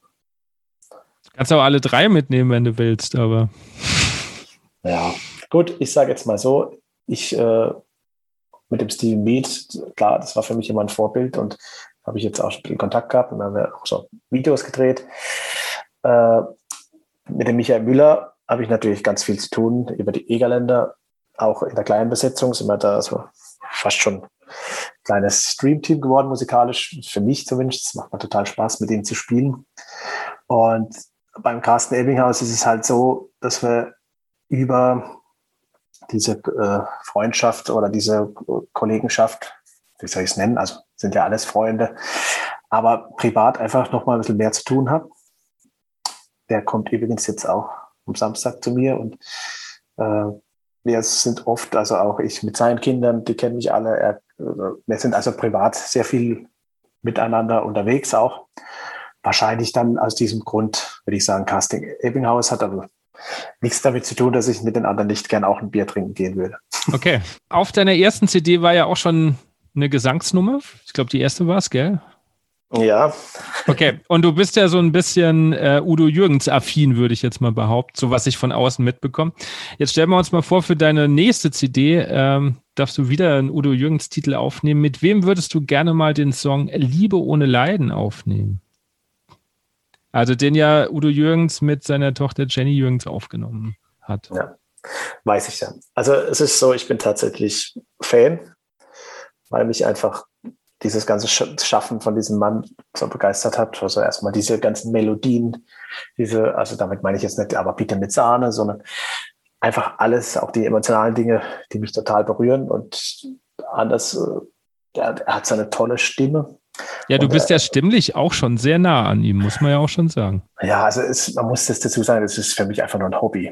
Und ja, ja, hab, schon. Ich habe hab das als Spaß gemacht. Ich habe es auch mehr oder weniger nur einmal auf einer CD gemacht, weil das dann äh, mein Freund, der Axel Berger, der ist äh, Stadtkapelldirektor in Offenburg. Und der hat gesagt, du musst das unbedingt machen, das muss unbedingt und so. Und deswegen habe ich das gemacht und manchen gefällt es, glaube ich, auch ganz gut. Also es ist jetzt nicht so, dass ich jetzt hier eine Karriere als Sänger oder als Udo-Imitator machen will. Aber das ist für mich einfach so ein bisschen Balsam für die Seele, wenn ich das mache und es macht mir da einfach Spaß. Ja, mit wem würde ich das machen? Ich habe äh, sogar schon mal ein Duett gesungen mit der Corinna Ellwanger heißt die. Die singt auch Musical in Stuttgart. Und mit der hatte ich äh, gesungen, Das ist dein Tag. Ich weiß nicht, ob du das auch kennst von Udo. Gibt es da nicht sogar ein YouTube-Video von da, euch? Da gibt es sogar gern. genau ein YouTube-Video. Und weil uns das da so Spaß gemacht hat, dann würde ich einfach die Corinna da auch wieder gerne fragen. Okay, also mal im Hinterkopf behalten, wenn es die nächste CD gibt. Kannst du ja, hast ja schon eine Nummer ja, da. Schauen wir mal. Okay. Welches Buch bzw. welchen Film sollte man mal gelesen oder geschaut haben? Also Buch, grundsätzlich muss ich gestehen, bin ich nicht so der, der Leser, der ganz viele Bücher liest, aber momentan lese ich zurzeit ganz viel in einem Buch. Und das heißt das große Baby-GU-Buch. Mhm. Also das ist einfach ein Buch, das ist von zwei Ärzten entwickelt worden und da geht es jetzt halt im Moment so drum, Monat für Monat die Entwicklung und wenn es Problem, Probleme gibt oder Signale des Babys und so. Und da blätter ich zurzeit jeden Abend immer so und meine Frau auch, blättern wir da ganz interessiert rum und gucken immer, inwieweit stimmt es jetzt schon. Also das ist jetzt gerade für mich sehr interessant. Okay. Und gibt es einen Film oder eher nicht? Ein Film das könnte ich jetzt da sagen. Grundsätzlich ist es auch bei mir so, dass ich nicht so der große Fernsehschauer bin. Vielleicht könnte ich eine andere lustige, geht, geht auch eine Serie? Ja, klar, logisch. Dann, dann habe ich eine andere lustige Geschichte, die wirklich so ist. Und zwar äh, gibt es ja immer für viele Leute an Silvester, ist es ja ein Muss, das ähm, Dinner for One zu schauen. Ja. Ja. So. Und ich habe früher immer mit meinem Bruder, mit meinem mittleren Bruder, wir hatten immer Spaß an Heinz Becker. Ja, und, und ja. Da, da, dann hatten wir immer die Weihnachtsfolge, die wollten wir immer sehen. Ne? So, an Weihnachten.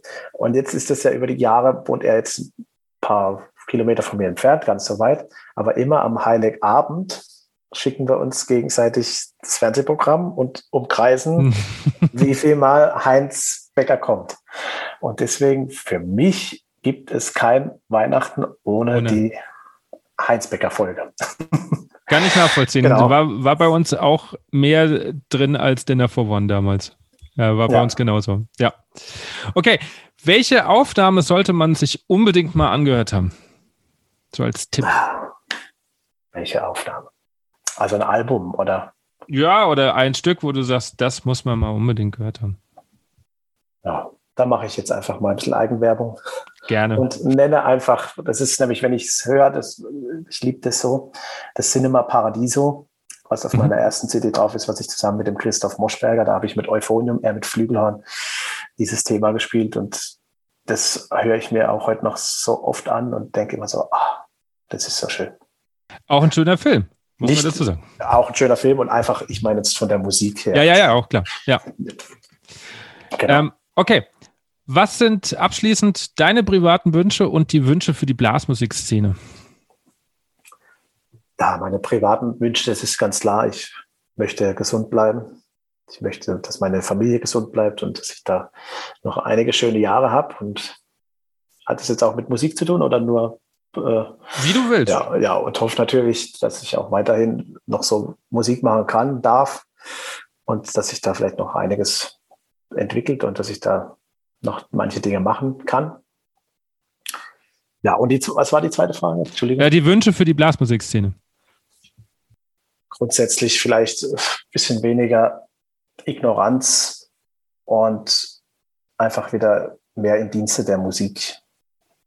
Also was meine ich mit Ignoranz? Ich habe das zumindest gerade das Gefühl so in dieser Blasmusikszene immer, dass eben schon immer, wenn jemand in irgendeiner Partie spielt und dann ist das das Beste und das Allerwichtigste und da die anderen und es wird immer so, es geht immer drum, so was die anderen machen und, es, und tut sich da immer so gegenseitig ein bisschen aufspielen, habe ich das Gefühl.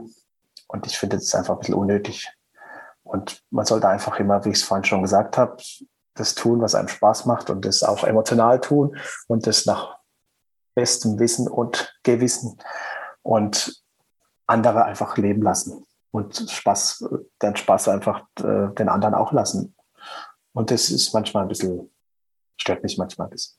Alex, vielen Dank, dass du dir so viel Zeit genommen hast, um all die Fragen zu beantworten.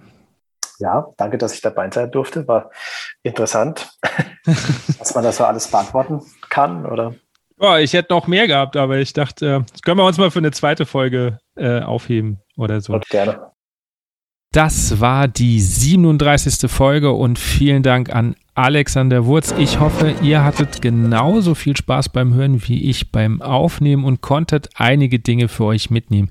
Ich habe wieder gemerkt, dass sogar die selbstsichersten Menschen Zweifel an sich haben. Vielleicht sind es auch die, die am meisten zweifeln.